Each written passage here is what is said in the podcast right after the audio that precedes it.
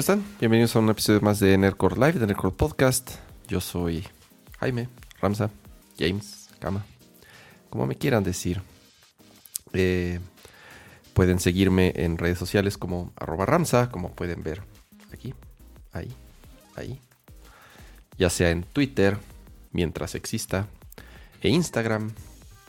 Y muy contento de estar en esta noche de jueves y muy contento de ver todos los que están ahí en el chat que ahorita en un ratito vamos a saludar.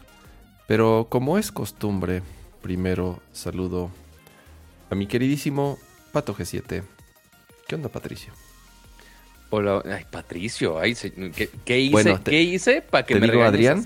¿Prefieres Adrián? E, eso está peor, o sea, ah, ya vamos a, llegar a, o sea, faltas así de la paciencia de cama para que se eleve esto a puntos donde sea, Patricio Adrián, ¿por qué no estás conectado para Nercor a tiempo? Que sí, desde, desde ahora, eh, una disculpa por la ligera demora, eh, siendo las 9.47 pm de hora de México, hoy día jueves, 10 eh, de noviembre eh, del 2022. Ya se está acabando el año. Ya, imagínense, ya siguiente semana empieza el caos de buen fin, amigos. Así que vayan preparando sus adelantos de aguinaldos, sus casa ofertas. Este, vayan checando los precios viejos versus los precios nuevos.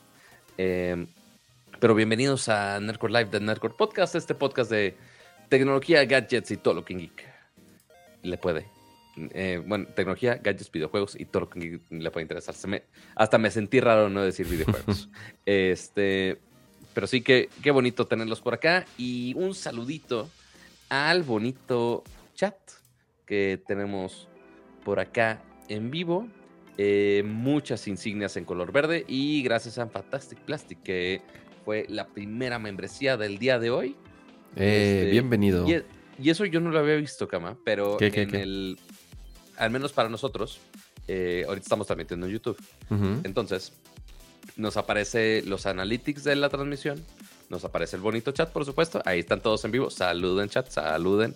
Este, no, no pongan este, emojis obscenos, por favor. Eh, pero después de Analytics está un tab que se llama Actividad de Usuarios, que es justamente nada más de los miembros del canal. Mm. O sea, que son así de membresía, superchats. Entonces, por si nos perdemos entre, tan, entre tanto público bonito que tenemos, este, pues ahí podemos checarlo fácil para que no se nos obliguen todo lo que están haciendo por allá en el bonito chat. Pero saludos, eh, Diego Morales, Ari, Serafín González, Fantastic Plastic, Mike Cruz, entre otros. Fantastic Plastic, supongo por la banda, Fantastic Plastic Machine. ¿La conoces, Pato, esa banda? ¿No? No te la manejo, chavo. Ok, a lo mejor, digo, supongo que ahí sacó su, nickname. Pero mira, saludos desde Austin, saludos hasta allá.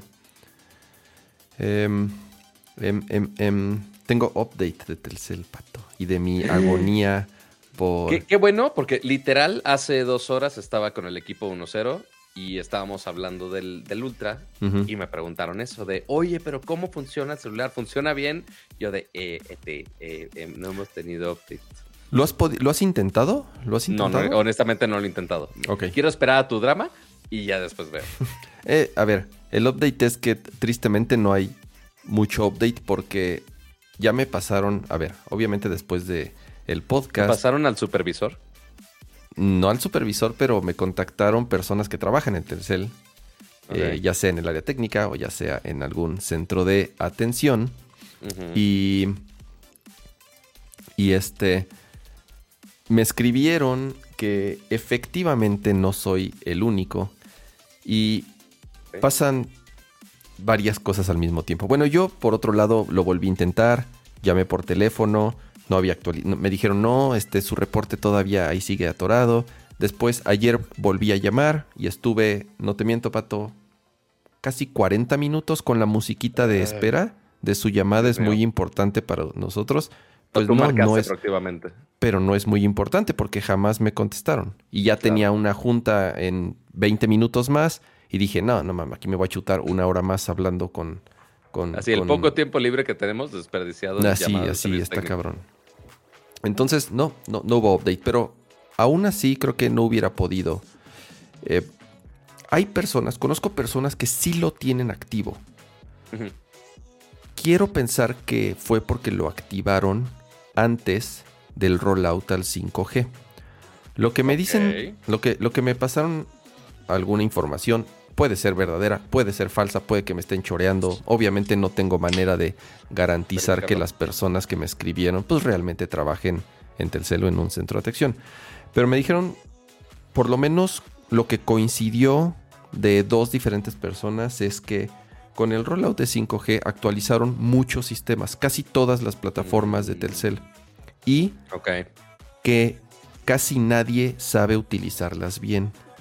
Que incluso los mismos técnicos de Telcel apenas los están capacitando. Y estoy hablando de, los, los ingenieros que les llaman, así les llaman los ingenieros, que son como cuando tienes un pedo que nomás no se resuelve, te escalan primero con los, los ingenieros. Es así como, como este, eh, eh, como se les, como les llaman. Y si ellos no pueden, pues ya no, no, sé de qué manera lo pueden escalar. Pero los ingenieros todavía los están capacitando para estos nuevos sistemas. Y los de los centros de atención, o sea, los que están en los centros de atención Telcel, bueno, nadie, casi nadie sabe utilizarlos bien. ¿Ok? O sea, son muy pocos, o sea, sí les están dando capacitación, pero no, no están todavía preparados y no conocen al 100 las nuevas plataformas para, para hacerlo. Y a eso, porque ni, siquiera es para ese proceso en específico, sino para todo. es en general para todo, pero además como mencionaba en el show pasado, hay ciertos servicios que son incompatibles y eso es algo que también me dijeron varios. Hay servicios de la línea que son incompatibles con Apple Watch. Si tú tienes llamadas tripartitas y llamada en espera y eh, buzón de voz de no sé qué madres, esas cosas no son compatibles. Entonces te las tienen que dar de baja antes para poderlo, bla, bla, bla, bla, bla. El problema es que tampoco saben darlos de baja en el sistema. Es es un poco de... Y aparentemente necesitan como mil autorizaciones que aparentemente ni el caso. Así es. Y la otra es que como siguen con el rollout y siguen haciendo pruebas, sí hay muchos problemas. Esa es la otra. O sea, además de que no saben utilizar la plataforma todos, sí hay problemas y los servicios se caen cada rato. Y hay ciertas, hasta me dijeron el nombre, tienen que dar provis, tienen que provisionar tu, tu Supongo que ese es un término que utilizan dentro de Telcel. Lo que ellos se inventaron. Así es. No tenemos ni por qué saberlo nosotros. Ajá, ajá. Tienen que provisionar tu línea o tu reloj. Entonces ya después va. Güey. Y después alguien más me dijo, no, el problema es que están reiniciando, te va a salir el error todo el tiempo porque están reiniciando la plataforma cada rato, pero inténtalo en la madrugada, porque en la madrugada es cuando más estable está y es cuando a veces pasa. Uta, a ver, entonces... cuando a veces pasa, no bueno. Así es, o sea, ah, cuando a veces es... Ajá, que sí funciona. Y luego alguien me dijo también que, que, que, que eh, según trabaja en un centro de atención, me dijo, ¿sabes qué? Honestamente, te recomiendo que no lo actives. Ay, güey, ¿por qué? Porque tenemos muchos casos que activan la línea de celular en su Apple Watch y su línea principal, o sea, la del teléfono, falla. No les entran llamadas, como que se cuatrapea la línea porque está partida en dos. Algo así es lo que yo entiendo. Me dijo, entonces no está funcionando bien ahorita. Yo te recomiendo que te esperes. Es lo que me dijo alguien que según esto trabaja en un centro del cel. Entonces, ya cuando me empezaron a llegar esas noticias fue así de ya, puta, está jodidísimo. No, ya, ya no quiero seguir perdiendo el tiempo. Ya no lo voy a, ya no voy a seguirlo intentando, por lo menos en lo que resta del año. Y, y voy a seguir preguntando porque yo conozco gente que sí lo tiene. Eh, y que no ha sufrido tanto como te lo han platicado. Jorge Alor incluso me escribió eh, y me dijo, ah, a mí me pasó lo mismo, llevo, tengo un chingo de rato peleando. Em, él sí tenía y cuando migró su línea a 5G se jodió todo.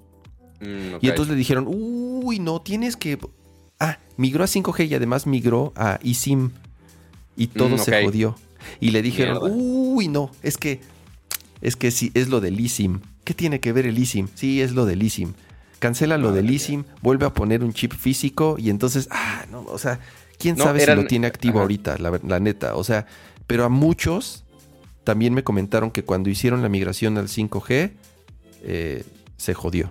Eh, entonces, ay, ay, ay, ay, ahí está lo, de la lo, del aprovisionamiento. Mira, José Antonio dice, la línea, la línea no se parte en dos. El tema es que el Apple Watch tiene su eSIM y entonces el aprovisionamiento, ahí está el aprovisionamiento, es la palabra mágica. Aprovisionamiento. Es la red con el eSIM del reloj.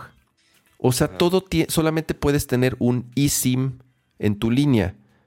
Y si la tienes ocupada en tu teléfono, entonces ya te jodiste porque tienes, ya no puedes activarlo en tu Apple Watch. Entonces tienes que regresar al, al, SIM físico para tu iPhone y entonces poder asignar el eSIM a eh, tu, Apple Watch.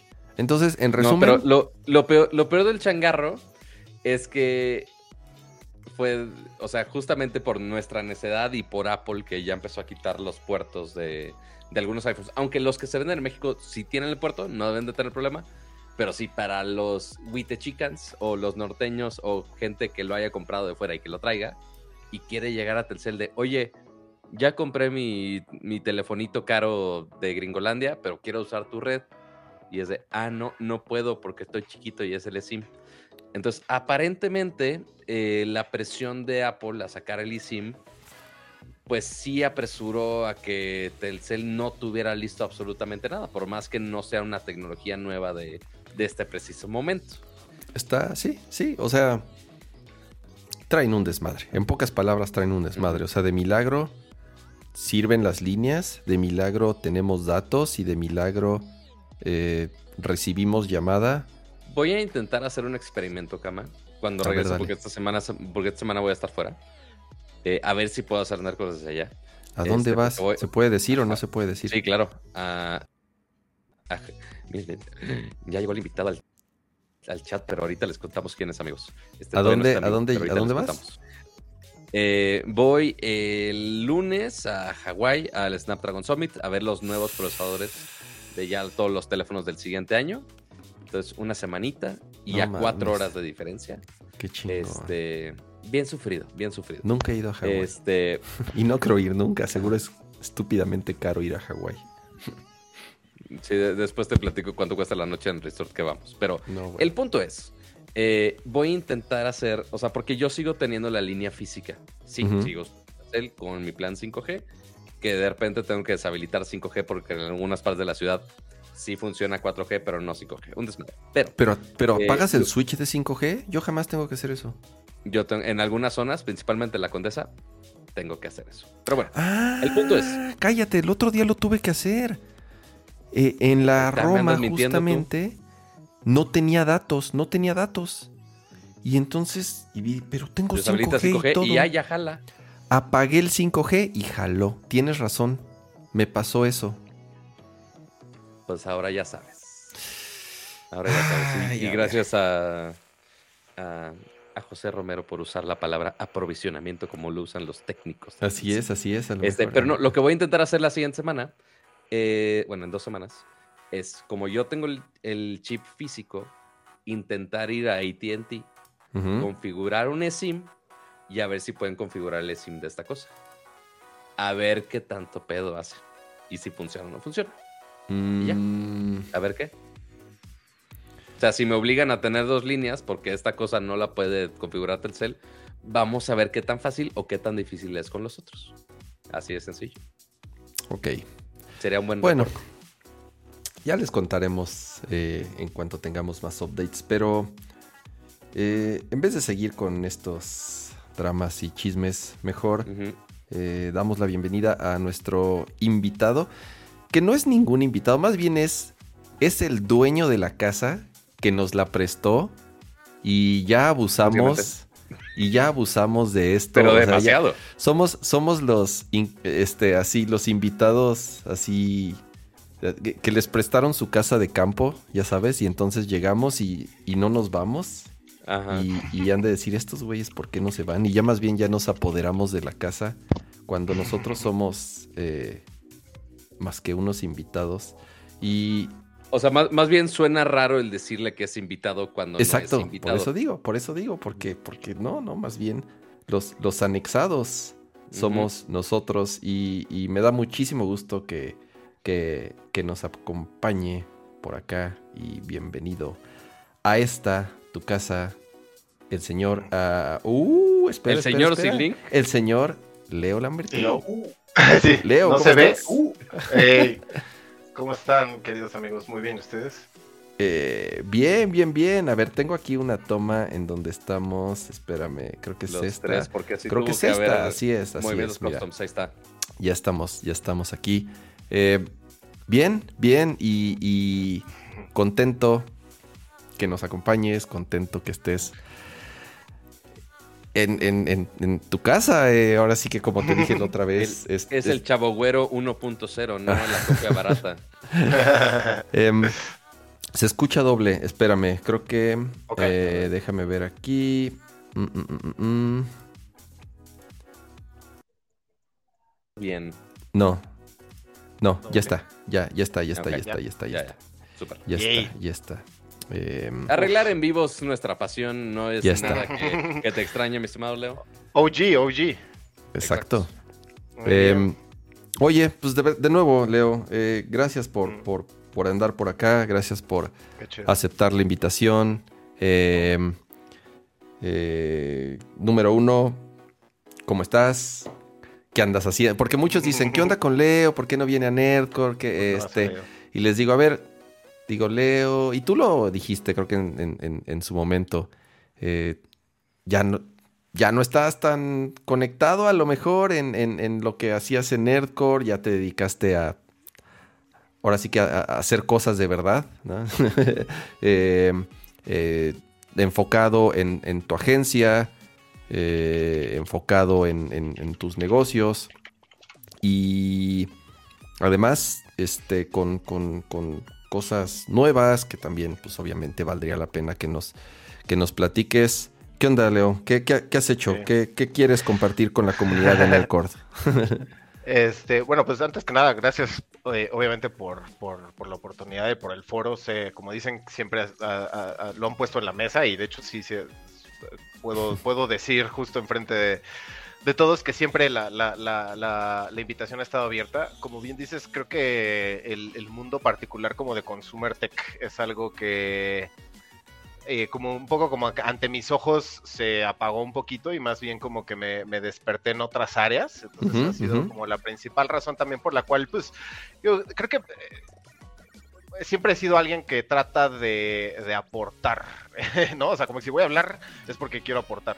Y de hecho todo eso viene por, de una lección muy fuerte que tuve aquí en Nerdcore cuando empezábamos este, con el programa, mucho antes de que de, youtubers y de todo este rollo, eh, como que todavía yo no, no había yo dimensionado el alcance de algo como Nerdcore, ¿no? O sea, no había tenido yo una, una correcta dimensión de las cosas que yo digo. Y, y digo, obviamente ya la, la, historia nos ha mostrado diferentes versiones de diferentes youtubers que han tenido lecciones mucho más costosas y difíciles que la mía, ¿no? Este, desde un PewDiePie eh, por ahí el... Altamente eh, cancelable todo mundo dependiendo del alcance que tenga. Exacto, exacto, ¿no? todo era proporción a esto, ¿no? Pero la verdad es que dije un par de pendejadas en narco enormes, de las cuales hoy en día me arrepiento muy cabrón. Pero no era, no era tan fácil en ese momento, te digo, todavía no, había una etiqueta de YouTube no sé cómo como, que, de presencia digital en general, o sea, También, porque, digo, en, en, su momento, pues sí eran de los primeros que estaban transmitiendo contenido, deja tú de audio, también en video, porque digo, sabemos que Nercor empezó como audio, este, con plataformas hipsters, ya sabes, de Mixler y esas cosas así del demonio.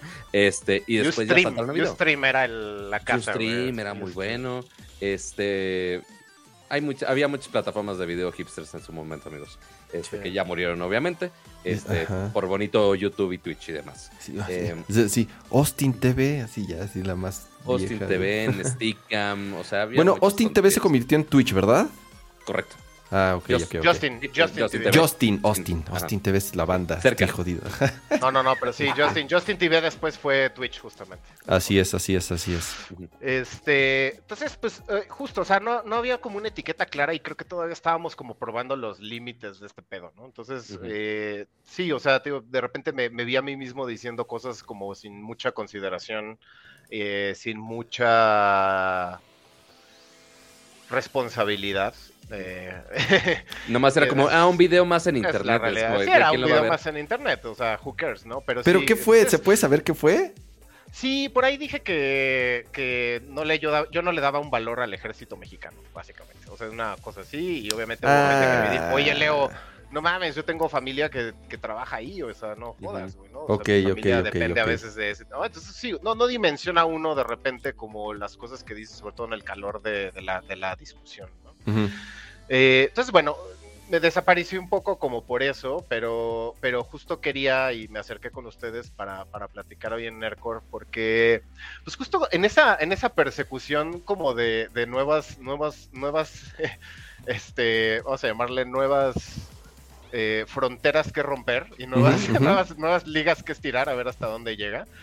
Eh, pues ahora estoy muy metido en el tema de, de Web3 principalmente, pero también por otro lado eh, inteligencia artificial y, otras corrientes que hoy en día a mí, para mí son, son importantísimas. Eh, blockchain siendo también una corriente ahí que, como pues muchos saben por mi Twitter y por cómo las cosas que publico y además estoy extremadamente involucrado en tema de blockchain. Entonces, eh, quise, quise, quise acercarme con ustedes hoy porque justamente en, el, en este pursuit de cosas nuevas dimos con, con una configuración de algo que está interesante, que es una plataforma para, para pymes. Eh, que, está apoyada con inteligencia artificial, pero está enfocada o orientada a que cualquier pyme pueda tener una campaña publicitaria eh, o que creativamente tenga como los recursos para hacer una campaña publicitaria que se parezca, digamos, a algo ahora sí que de las empresas grandes, decimos nosotros, ¿no? O sea, no ya no nada más una empresa chiquita puede, puede, digo, no nada más una empresa grande, perdón, puede tener acceso a, agencias o ideas grandes, sino que lo que estamos haciendo nosotros a través de esto es acercarlo, ¿no? O sea, tratar de llevarlo hacia el terreno de la gente que está metida eh, o que está emprendiendo un negocio o que a, a raíz de la pandemia lanzó algún tipo de servicio, etcétera.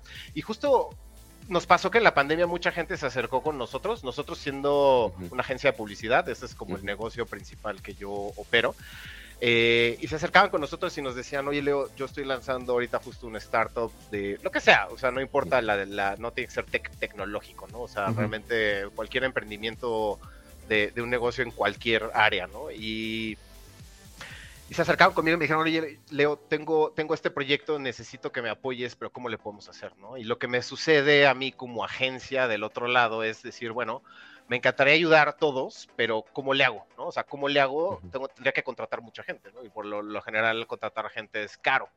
Entonces, aquí es en donde la inteligencia artificial toma un tono interesante. Para nosotros, la inteligencia artificial en el terreno creativo no es algo que viene a reemplazar a las agencias o a reemplazar a los creativos, pero sí viene a ayudarnos a agencias como nosotros y a creativos como nosotros a poder sacar un volumen más amplio de ideas y de propuestas que podamos eh, justo compartir con las pequeñas y medianas empresas, obviamente por un costo marginal de lo que sería trabajarlo, pues ahora sí que a pelo, ¿no? Eh, y, eh, pues justamente estamos empezando a explorar en este terreno eh, y pues es básicamente lo que quería pasar a cotorrear con ustedes, simplemente porque de entrada sé que, sé, que tienen un foro increíble de gente que yo estoy seguro que de repente va a decir, puta, tengo un negocio, igual ya tengo mis redes sociales, igual ya lo estoy haciendo bien en mis redes, pero no sé qué comunicar, no sabría qué, qué tipo de campaña podría lanzar para comunicar esta promoción, o no sé, ahorita viene la temporada de Navidad, o lo que sea, ¿no? O sea, como que no encuentran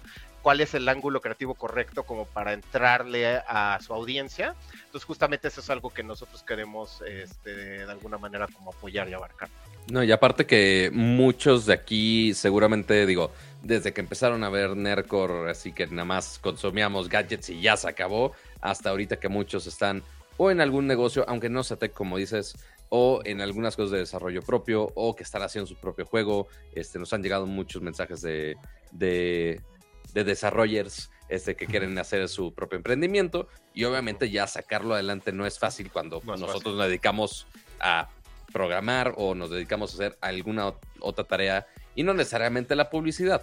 Este, y adaptarse justo a cada proyecto. O sea, salen mil y una ideas de publicidad, muchas muy malas, este, en, general, y darle a la correcta es muy cabrón. Pero justo por eso. Y, lo que decía Leo es importante. Al final del día, esta herramienta eh, está creada por personas y el quien al final dice que si va o que no va, son las mismas personas. O sea, no es que no es que ya dices, ah, ya, ya creamos esto y es autónomo y va a funcionar por sí solo y casi casi yo ya me puedo dormir y esperar este y esperar a que me lleguen los dólares. No, no. es, es, exacto, es, y es algo muy eh, similar a lo que está sucediendo con el tema, por ejemplo, de generación de artwork, eh, con, con, del arte con inteligencia artificial, con machine learning, con todo eso. Al final somos nosotros los que, o sea, la máquina te va a arrojar 10 o 20 o 30 resultados o los que sean.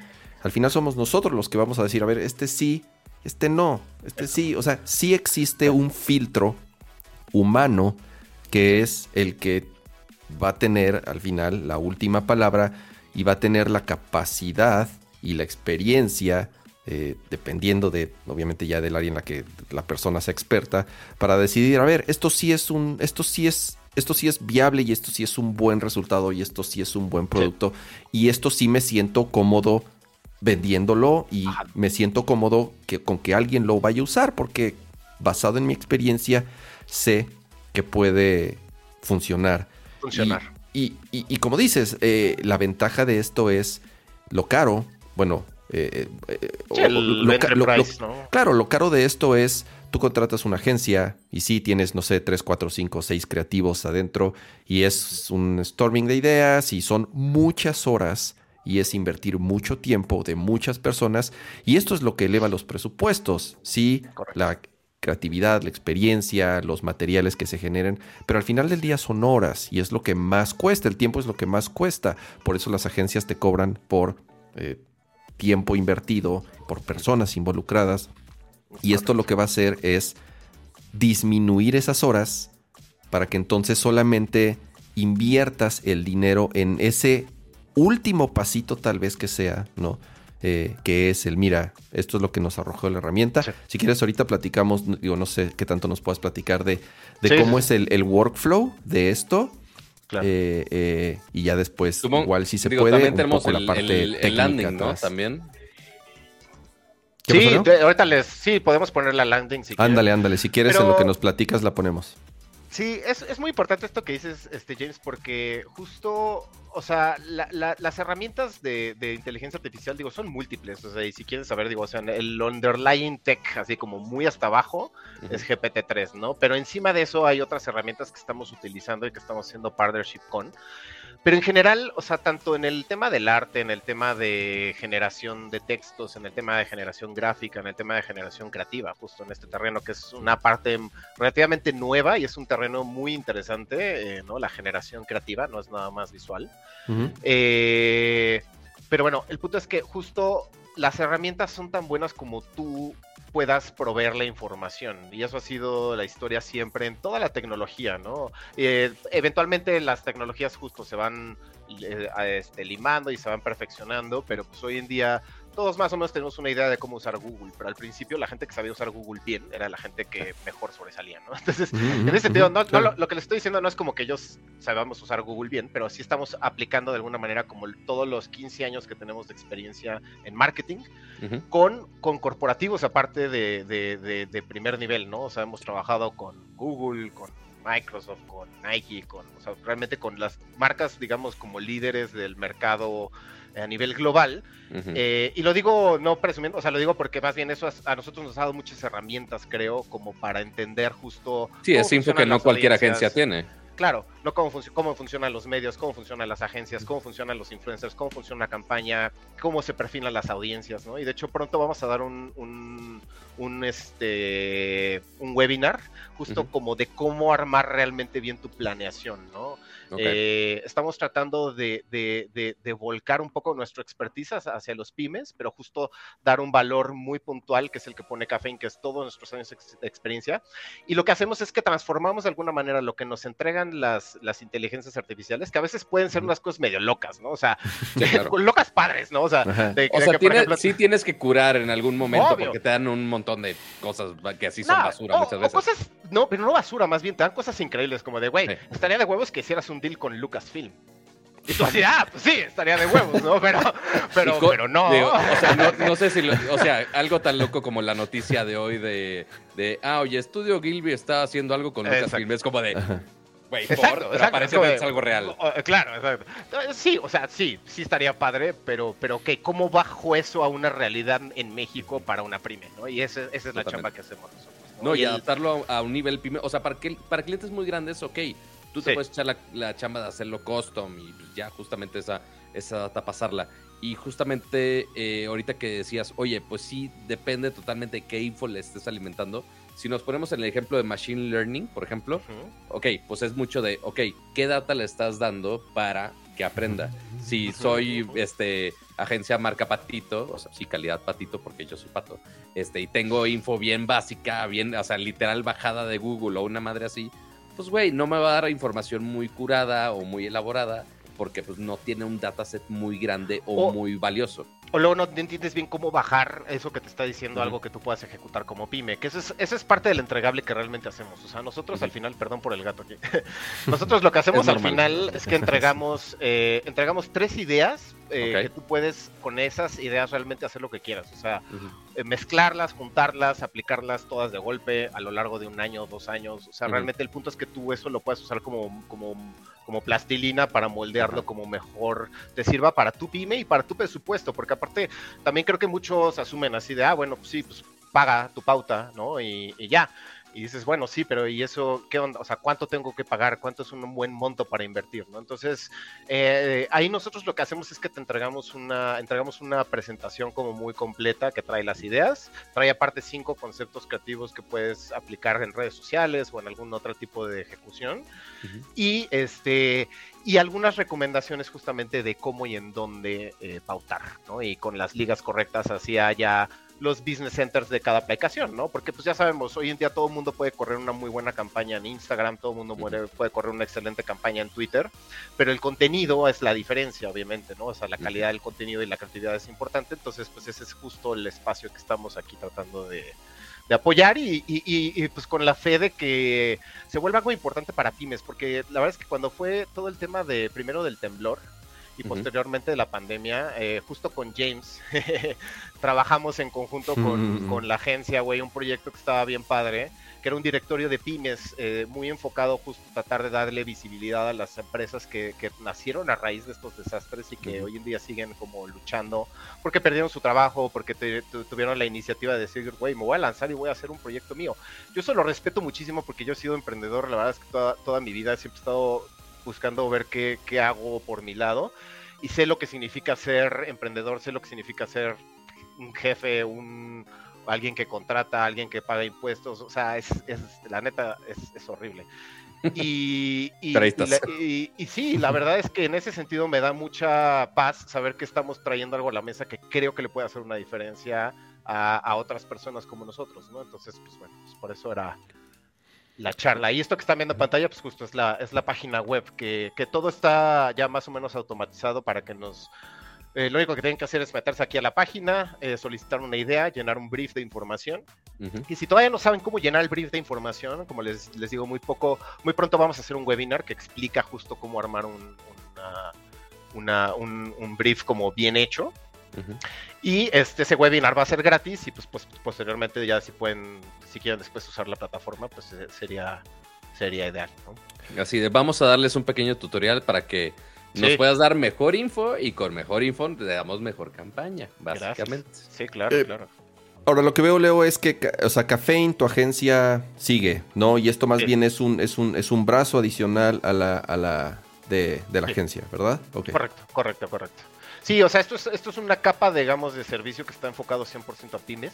No es algo que estamos abriendo a nuestros otros clientes porque, eh, pues, bueno, podríamos, pero realmente no están interesados. Creo que están más interesados justo en, tener una dinámica justo como lo más similar a la que decías, ¿no? De rebote con creativos. Un poco más tradicional. Una, más tradicional, una sesión de ida y vuelta y demás, pero... ¿Habrá algún cliente más, o sea, ya quizá antiguo slash tradicional o el nombre que le quieran poner? Que dicen, ah, vamos a hacer algo bien, así, vamos a hacer algo del metaverso. Y después, bueno, te vamos a generar ideas del metaverso antes de que generes tus, tus experiencias en VR que lo van a ver dos personas este, y ya después vemos qué onda. Y ahorita, antes de seguir y antes de que se nos vaya Leo, eh, gracias a Héctor Cabañas Marrufo por ese super chat de 150 pesos, que dice, no puedo quedarme con las ganas de saludar a Leo, súper invitado. Ah, qué chido, güey.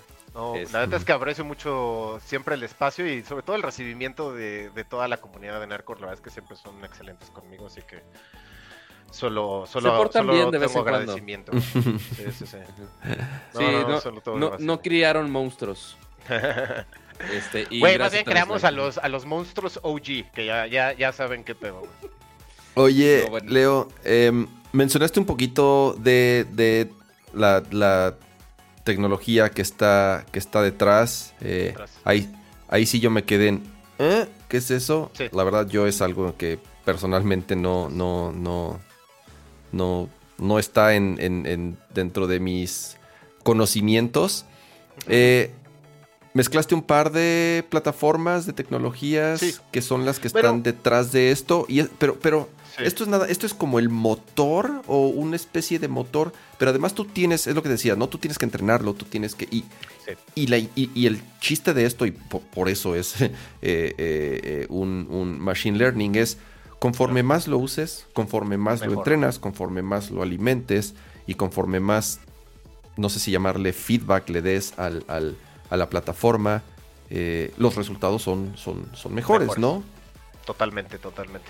Mira, ahí es una mención especial eh, para nuestro como socio principal de, de tecnología, que es, Synapse. De hecho, tú conoces bien Synapse, este, James, trabajamos juntos en unas cosas de, este proyecto. Así es. Synapse Es, un, es un gran proyecto que, por cierto, si luego quieren invitar a, Rafa, yo creo que... A Rafa, sí, estaría bueno invitar a Rafa, eh, de verdad. Sí, le encantaría tener el foro. Eh, Synapse es, la, es, la, tecnología que está, digamos, como un grado abajo, ¿no? Es esta tecnología que les hablo que es, es grandiosa, nos está dando a nosotros muchísimas herramientas como creativos, no solo a nosotros, sino creo que a muchos otros creativos alrededor del mundo. Pero como les digo, o sea, a final de cuentas, si no tienes una expertise en marketing, de repente como que poder conectar los dots de una cosa con otra es en donde puede ahí como todavía faltar un, poquito de, sabor, ¿no? Entonces ahí es en donde creo que hacemos una mancuerna excelente con esta plataforma, este, que, que por encima, atrás todavía tiene otros layers de capas de inteligencia artificial, ¿no? Porque como dices, pues sí, son redes neuronales, todo está aprendiendo. Eh, definitivamente Synapse como plataforma es, una, es una, un aliado ideal porque tiene justo esa semilla creativa. O sea, en el core Synapse tiene eh, eh, un, un, planteamiento de cómo relaciona la información, que es diferente a todo lo demás, a todo lo demás, y eso lo hace muy especial. No quiero revelar aquí los secretos del... No, no, no, para nada, no, no, no. La, receta del, cocinero, pero yo creo que Rafa les va a poder platicar mucho más de eso, es súper interesante, la verdad, y pues bueno, nosotros, como les digo, la verdad es que a mí me hablas de innovación y yo luego, luego estoy ahí, me encanta, aunque no llegue a nada, este, siempre quiero estar viendo qué, qué onda. Algunas veces sí, pega muy bien. A veces pega, y justo ahorita estamos, aparte vamos a completar implementar con un servicio también de imaginación, de, generación de imágenes, como de Imagination, justo también para pymes, eh, pensando en que puedan tener acceso, por ejemplo, a decir, bueno, en vez de hacer un shooting con un modelo, con ¿no? cosas, pues ¿por qué no le pido igual y no alguien que esté modelando una playera o un producto que yo vengo? Que yo vendo, por ejemplo. Entonces, eh, la idea es complementar el servicio de las ideas con un servicio de imaginación que también va a estar asistido, lo cual está cool porque justo en este journey de, topar gente Web3 y como muy, muy early en todo este tema, me he encontrado con unos cuates que hacen unas cosas que no puedes creerlo con eh, servicios de imaginación.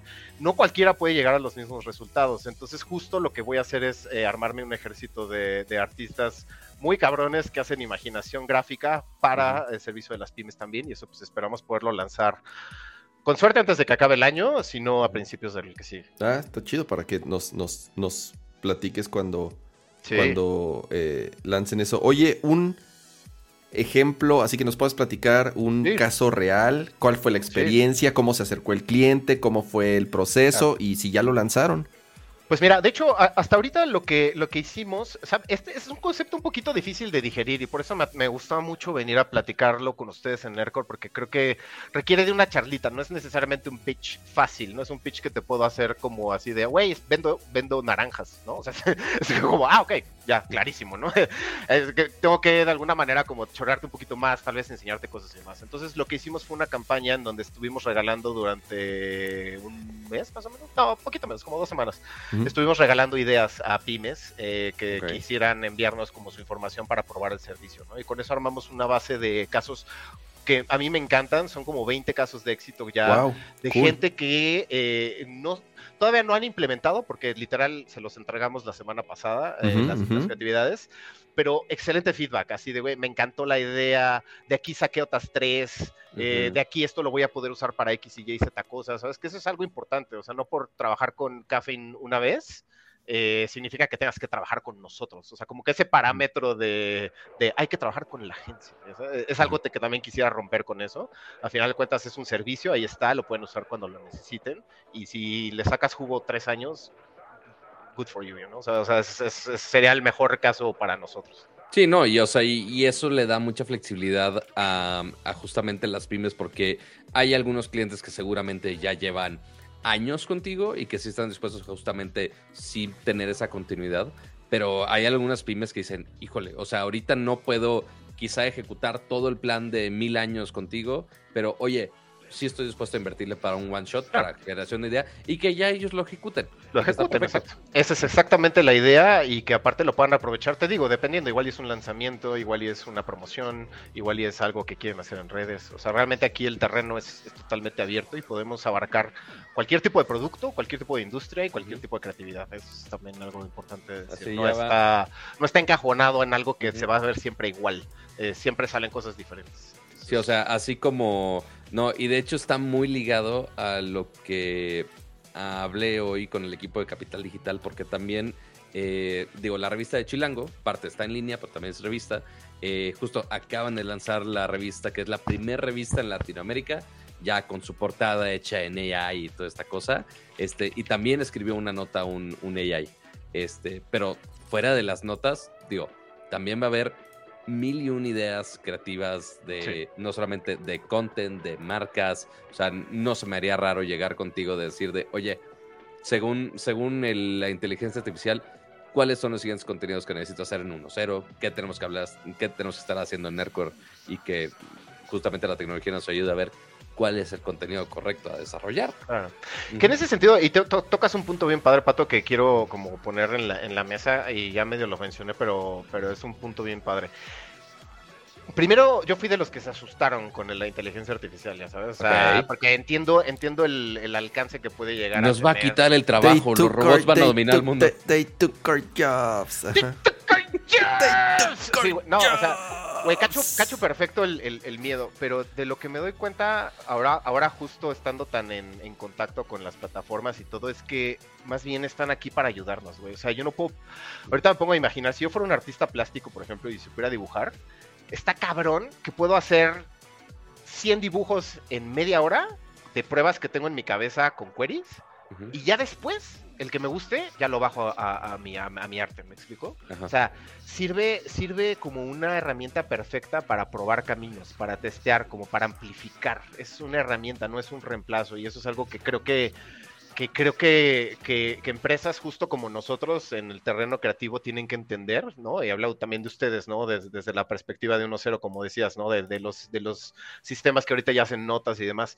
No creo que venga a quitarnos la chamba, creo que viene a darnos superpoderes. Eh, eh, hace, hace, hace poquito, ya sí, eh, igual me, me, invitaron a un podcast de diseño y estábamos hablando de un tema similar y, y es, yo creo que muchos diseñadores, digo, a, mí no me tocó, pero o sea, imagínate los diseñadores de antes, cuando empezaron a nacer las herramientas digitales como Illustrator, Photoshop, o sea, todo eso, seguro pasó lo mismo. Dijeron, uy, a ver, ya, ya, ya no te vamos a necesitar, ya empezar, ya hay computadoras, ya hay aplicaciones, mira, ya puedo hacer la formación de la revista en, en una pantalla, ya no hay que estar recortando fotos y al final del día, como digo, voy a hablar de diseñador porque es de lo que estuve hablando pues son herramientas que las aprendes a usar y tú, o sea, eh, eh, eh, las, las profesiones evolucionan, si no, seguiríamos pues, tallando rocas, ¿no? Todos, este, son herramientas tecnológicas que, como dice Leo,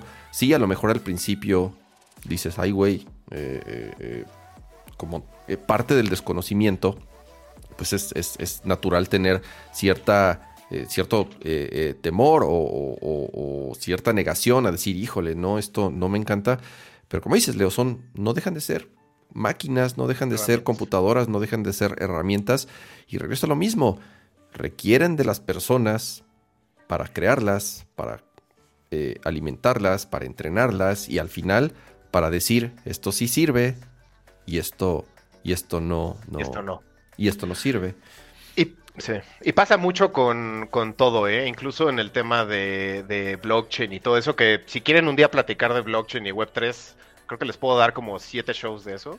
Este, pero, pero igual, o sea, de la misma manera, creo que son tecnologías que vienen a, revolucionar, no a reemplazar, ¿no? Y, y, obviamente, como todas las tecnologías nuevas, pues hay un periodo de ajuste, ¿no? En donde la gente va como agarrando la onda, hay, hay, cosas que la cagan, hay cosas que salen bien, ¿no? Y todavía siento que no está tomando, todavía no tiene la forma final, no hemos visto su forma final, pero vienen cosas como bastante, bastante chingonas. Entonces, pues ahora sí que cuando quieran futurear conmigo, yo feliz me, me, doy una vueltita por acá y platicamos de Web3 también, si quieren.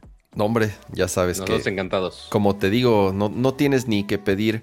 Eh, permiso. Y muchísimas gracias, Lai, que se convirtió en, miembro de Pro. Gracias, bienvenido. Spikey dice: Saludos a Lai Sobrino. Dice: eh, Que Leo nos cuente una anécdota de la vida de agencia, de los clientes que piden apps tipo Uber. Gracias de antebrazo. Es la vida que elegí. Ese hashtag, es la vida que elegí. Ese hashtag de es la vida de elegí, Leo, un día salió. Un día estaba, este, bueno, eh, eh, estábamos platicando. Fue la nueva, de la nueva versión. sí, estábamos platicando con Akira, en, un episodio con Akira y no me acuerdo por qué y empecé a rantear de la vida de agencia y mm. con Akira así de, no mames, es que ¿por qué sigues? ¿Por qué sigues? Este, ¿por qué sigues en agencias? Y le dije, pues ya, ya, ya, estoy jodido, es la vida que elegí. Y ya, se quedó, se quedó ese, se quedó, ese hashtag de es la vida que elegí, de, de la vida de agencia. Eh, Sabes que yo huí, y ya lo platiqué un poquito aquí, yo, yo huí un poco de la vida de agencia eh, por ciertas circunstancias. Este, y tú más bien no es que hayas oído, le diste, le diste, eh, hiciste, le agregaste algo que te apasiona, ¿no? O sea, sí la vida de agencia es difícil, es frustrante de pronto, es, es complicada, es muy competida. Eh, y a veces dices, ya no quiero hacer esto, le tengo, le quiero dar un giro a mi vida, ya no, ya no puedo hacer esto, ya no quiero hacer esto por, y cada quien tendrá sus razones. Y tú lo que hiciste fue, eh, tomaste algo que te apasiona y lo agregaste a algo que en lo que tienes mucha experiencia y algo en lo que al final del día llevas muchos años haciendo. Y, y, digo, yo lo que te deseo es, primero, felicidades, qué padre, ¿no? Que encontraste esto. ¿Por qué? Porque yo sé que todos pasamos por un momento en donde dices, eh, ya. ya, ya, ya, llevo haciendo esto mucho tiempo eh, eh, quiero salir corriendo, quiero aventarme por la ventana. Pero qué chingón que encontraste algo para complementar y para, de cierta manera, eh, revitalizar esa pasión, ¿no? Que tienes de, algo que has hecho, pues, de, algo que pues es tu chamba al final del día, es, es, tu chamba, ¿no? Y es algo que, que, que pues, no quieres perder. Claro, claro. No, la, verdad es que eso, o sea, no es un secreto a voces, justo yo también llevaba tiempo buscando un exit de, este tema. Y tal vez suene como así de cómo, ¿no? Pero, pero lo, cuento como algo bueno porque justo buscar ese exit y no encontrarlo, porque también eh, pues evidentemente llevo 15 años construyendo una carrera alrededor de comunicación, ¿no? Entonces como que de repente decir, ya, ah, pues ahora soy DJ o no sé, no lo que quieran.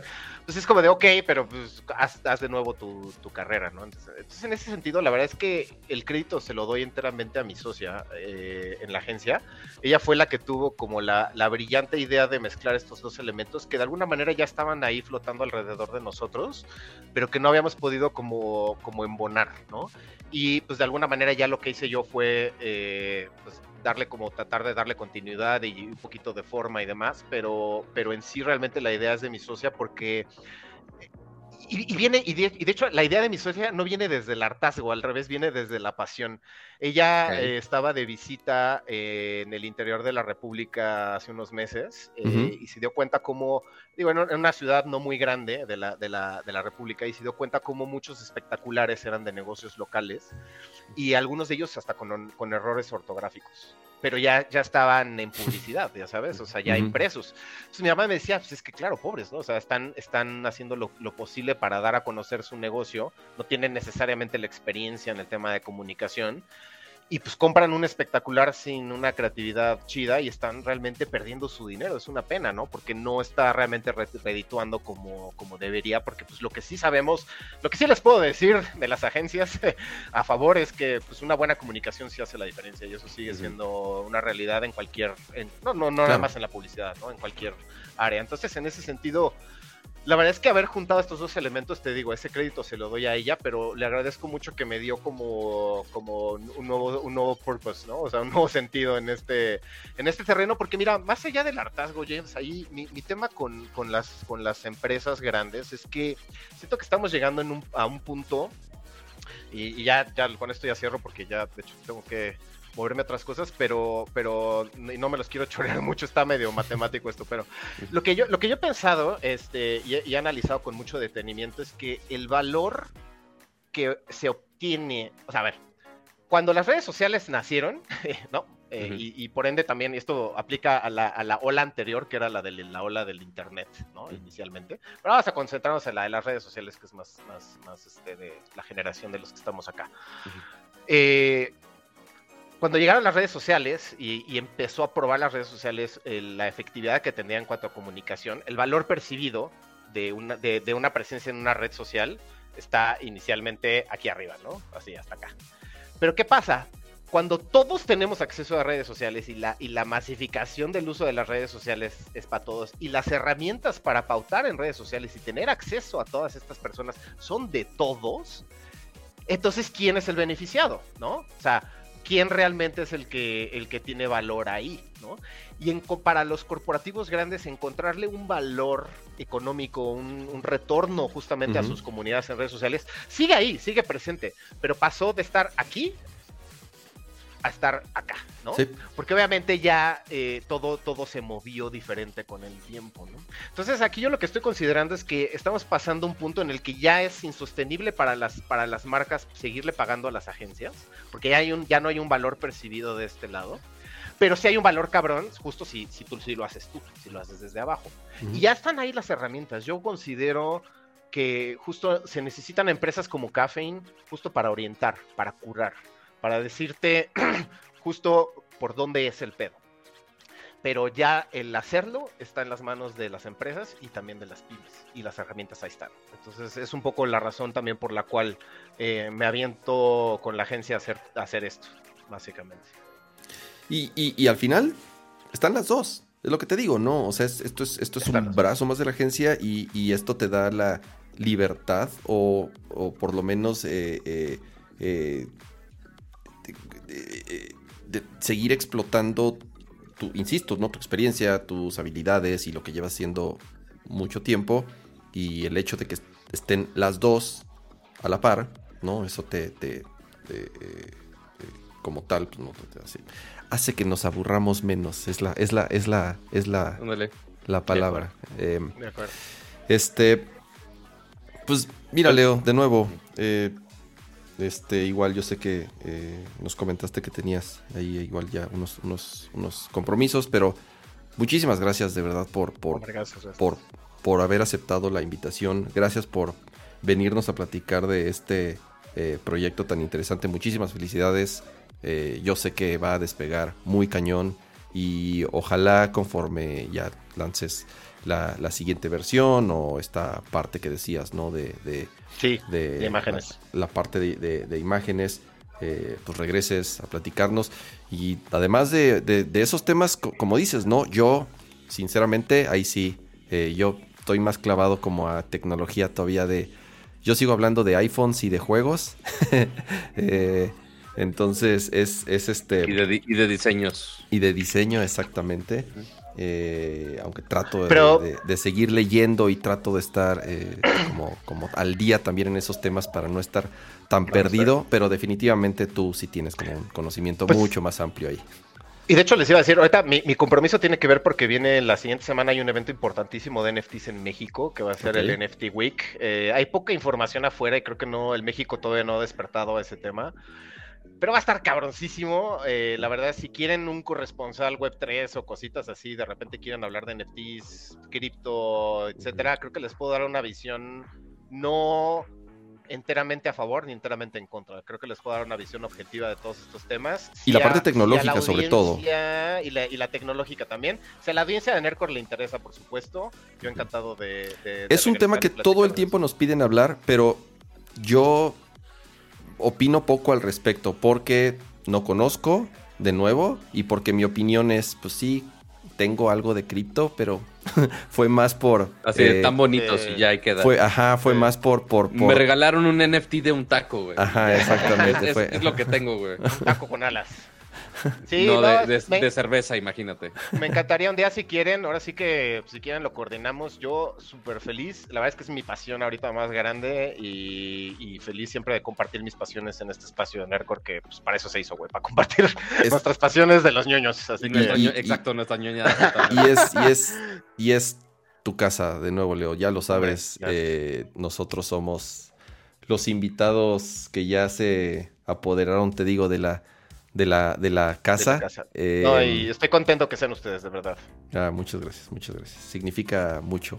este, gracias, Leo, de verdad. Eh, y gracias a los que nos acompañaron aquí en el chat. Eh, dejaron ahí varias preguntas, pero bueno, ahora sí que ya saben en dónde encontrar a Leo. en ya les puse ahí la liga también este, aquí en el chat. ¿De lo de Pymes? Sí, ajá, de caffeine.agency. Este, igual, por supuesto, leo en Twitter. Creo que es obvio, si no lo seguían antes, por favor síganlo. Este, y pues seguramente tendrá muchas novedades que compartirnos en los próximos meses, seguramente. Muchas gracias, amigos, y, ¿eh? abrazos calurosos. Igualmente. Mucho cariño a ustedes. abrazos calurosos, robóticos. Hay, de, hay muchas referencias en el chat. Ya cuando llegó Leo, pero sí. Bye, gracias. Qué gustazo, los quiero mucho, gracias. Igual. A ti, ahí. Bye. Em, muchas gracias. Déjame, voy a hacer switch. Exacto, mientras, mientras Kama está switchando, yo voy a leer el super chat descarado eh, de José Antonio Romero. Eh, voy a leer la mitad. Eh, que dice fotografías de estudio con beneficios a fans de Nercor y Pymes, porque el señor está empezando su emprendedurismo de sacar fotitos, este, más allá de su trabajo ultra Godín, o sea, él sí amo y señor Godín por excelencia, este, en cierto negocio en Carso, este, el cual no voy a, decir qué marca en específico, porque... Oye, pero si él tiene el poder, ¿por qué no me ayuda? ¿Por qué no me ayuda? Justo le voy a decir, cuando... o que nos diga, o que nos pase el chisme completo de qué, qué diablos está pasando. El desmadre de, de eSIMs y de poder poner nuestras líneas en nuestros relojes. Con gusto leo el resto del super chat. Por mientras, ese state. Oye. No lo voy a leer. A ver. Este, y gracias también que ya se suscribió a la membresía pro. Ari, Ari tiene razón. Voy a hacer un truqui. Este, voy a, hacer un truqui rápido para hacer el switch del, eh, De las, del profile. Ajá. Mientras yo estoy este, ah, cabrón. teniendo el truqui. ¿Qué pasó? ¿No se puede? cambiar? ¿No me deja cambiar en vivo ya? Antes sí se podía. Ah, antes sí se podía. Pero ya antes sí se, antes, dijeron. Antes sí se podía. Ya dijeron, el truqui está muy avanzado, chavo. Ah, no, es que ya vi qué es lo que hice. Estoy medio menso porque lo que hice fue crear un profile nuevo, no un set de escenas. Las escenas sí se pueden switchear, pero el truquín, pero el otro no. Entonces, Desajustaste todas las escenas originales. Mira, no pasa nada. Lo único que va a pasar es que aquí va a estar un cuadrito que puedo desaparecer fácil. Y, ahorita lo que voy a hacer es, en esta escena igual, está, es la misma de siempre, entonces... Nada más me quitaste mi arroba, eso fue lo Así es. Ah, pero eso ya todo el mundo sabe. No, a ver, espera. No me voy a sentir. Ahí está, ahí está, mira, ahí está. ¿Eh? Ahí está. no tuve, no, tuve que hacer truqui en vivo como la vez. Como la vez pasada. Este, se, salvaron de que no. Se salvaron de que no muriera la. no has probado el truqui, ¿verdad? El truqui truqui que si era de veras. No, no lo he probado. A ver, ¿quieren que lo probemos? No. Oh, no, chamaco. Date. Oh, bueno. Ay, yo estoy en la PC. Si no, si lo hubiera probado. Y mira, antes de seguir con los, con los, con los temas ya eh, que tenemos aquí eh, apuntados, muchísimas gracias José Antonio Romero que se convirtió en pro y muchísimas gracias a Víctor Lara que regaló 10 membresías de Nerdcore. Ahí están, mira, todos uh. los ganones. Eh, José Manuel Márquez, Gaby Salazar, Mario Teos, Martín Rodríguez, Poncho Martínez, Sergio Martínez, Víctor Flores, Gerardo Estrada, eh, Mexicano Alegre, Daniel Neri y Blues Fix. Todos ellos se ganaron una membresía de Nerdcore. Muchísimas gracias, Víctor. Sí, muchas Paid Forward. Paid forward. Correcto. ¿Sabes qué es lo que me preocupa un poco? ¿Qué? ¿Qué? What? De, estos que ganaron membresía en este momento, hay un par que ya tenían la. Este, si te das cuenta, tienen el play de. Digo, el icono de Nerdcore. Entonces ya, de se habían suscrito. O sea, está, estaban suscritos, pero quizá este mes no habían, no habían, no se habían suscrito todavía, o no la habían renovado, o quizá les tocó doble regalo por dos meses seguidos. No tengo la menor idea. Pero estaría muy cagado saber ese dato. Ok. Para los que ganaron y que ya tenían cierta membresía. Este, bueno, pero muchísimas gracias, Víctor. El, el, nuestro no truqui de este lado terminó siendo un truqui en el chat. Gracias a Víctor Lara. básicamente. Em, a ver, ¿sabes qué, Pato? Eh, deberíamos ya. Deberíamos ya de tener un este. una cortinilla de Twitter. Así como tenemos cortinilla de videojuegos, así como tenemos al nopalito, así como tenemos cortinilla de gadgets. Deberíamos de tener una cortinilla de. de. de Twitter. Porque ya es. ya se convirtió en una en una sección fija desde hace rato. Yo quería, a ver, mi intención era ya no hablar del tema. De Mira, ya, ya, que, ya que Elon ya mató el término que no le gustaba, este, ahora vamos a llamarle a esa sección Birdwatch. Ah, porque ¿cómo se llama la cómo se llamaba antes? Antes justamente el entre no el sistema, pero justamente ese ese conjunto de gente que ayudaba a los temas de moderación. Y ah, sí, ese, ajá, ese, ese Era el Birdwatch, que es un nombre muy cagado. Twitter es un pajarito y el término Birdwatch, pues nada más lo le sí, otro propósito. ¿Y aquí cómo se llama ahora? Es que ese, ese drama no lo viste, estuvo bien algo vi, algo vi, algo vi, pero es que te digo, Pato, te digo algo, Pato, ya no puedo seguir con tantas noticias de ah, Twitter. Ya no puedo, ya no puedo. Ya son, son 10 notas al día y además eh, hay una nueva y se arrepienten y regresan y anuncian a un güey nuevo que va a ser el jefe de un área y a la media hora ese güey ya renunció. no, puedo, no puedo, no puedo seguir este ritmo. O sea, tengo otras muchas cosas que hacer. Dice Poncho Martz, no he pagado membresía tres meses. No, pues, cuac. Ah, este, ahí, está. ahí ya salió. Eh, pero a ver, esta semana Obviamente muchos tweets y muchos updates de Elon directamente. Eh, algunos que ya anunció Twitter y que vimos cambiados en el producto de Twitter. Pero también esta semana estuvo muy curiosa porque alguien que metió mano en la conversación fue Jack, arroba Jack, este, el fundador de Twitter. Eh, y empezó a dar testimonios primero sobre los despidos masivos de Twitter y que, y lo más curioso es que dijo, los despidos de Twitter son mi culpa por yo haber crecido tanto la empresa tan rápido. Entonces ahí ya empezó de, ¿realmente fue tu culpa? ¿No fue tu culpa? ¿Es desmadre de Elon? ¿O por qué la que tan rápido y que estuvieran gastando tanto varo, tanto, o sea, porque decir tan rápido, güey, ya lleva muchos años Twitter con una infraestructura muy grande y gastando muchos, muchos, muchos millones de dólares, este, y que ahí seguía. Em, Entonces ahí, dale, dale. Hablando de muchos millones de dólares, José Luis Sánchez acaba de regalar, acaba de ser miembro por 20 meses. Muchísimas gracias, José Luis Sánchez, por 20 meses. Em, Elon Musk, por primera vez el día de hoy, se dirigió a todos sus empleados, a toda su compañía, con un correo electrónico. Eh, el show pasado platicamos que ya llevaba varios días como CEO y no se había dirigido de forma oficial, no había hecho como un correo saludando a toda la compañía para nada. Em, mandó un correo, o sea, cero alentador, bastante... No sé si la palabra, no, es, no sé si la palabra es catastrófico, pero cuando ya estás utilizando la palabra bancarrota y posibilidad en, la, en, el mismo renglón y lo mandas a toda la compañía, yo creo que la palabra catastrófica no está tan lejos. Ajá. Y además cierra el correo. A ver, el correo es hola a todos, bla, bla, bla. Este, casi, casi perdón por no haberme. Eh, han sido eh, días complicados. Este, no me había presentado oficialmente. Pero bueno, Twitter está en una situación muy complicada. Estamos perdiendo. Twitter lleva muchos años, y ya lo hemos comentado tantas veces, perdiendo billones de dólares, o sea, eh, que, no gana dinero.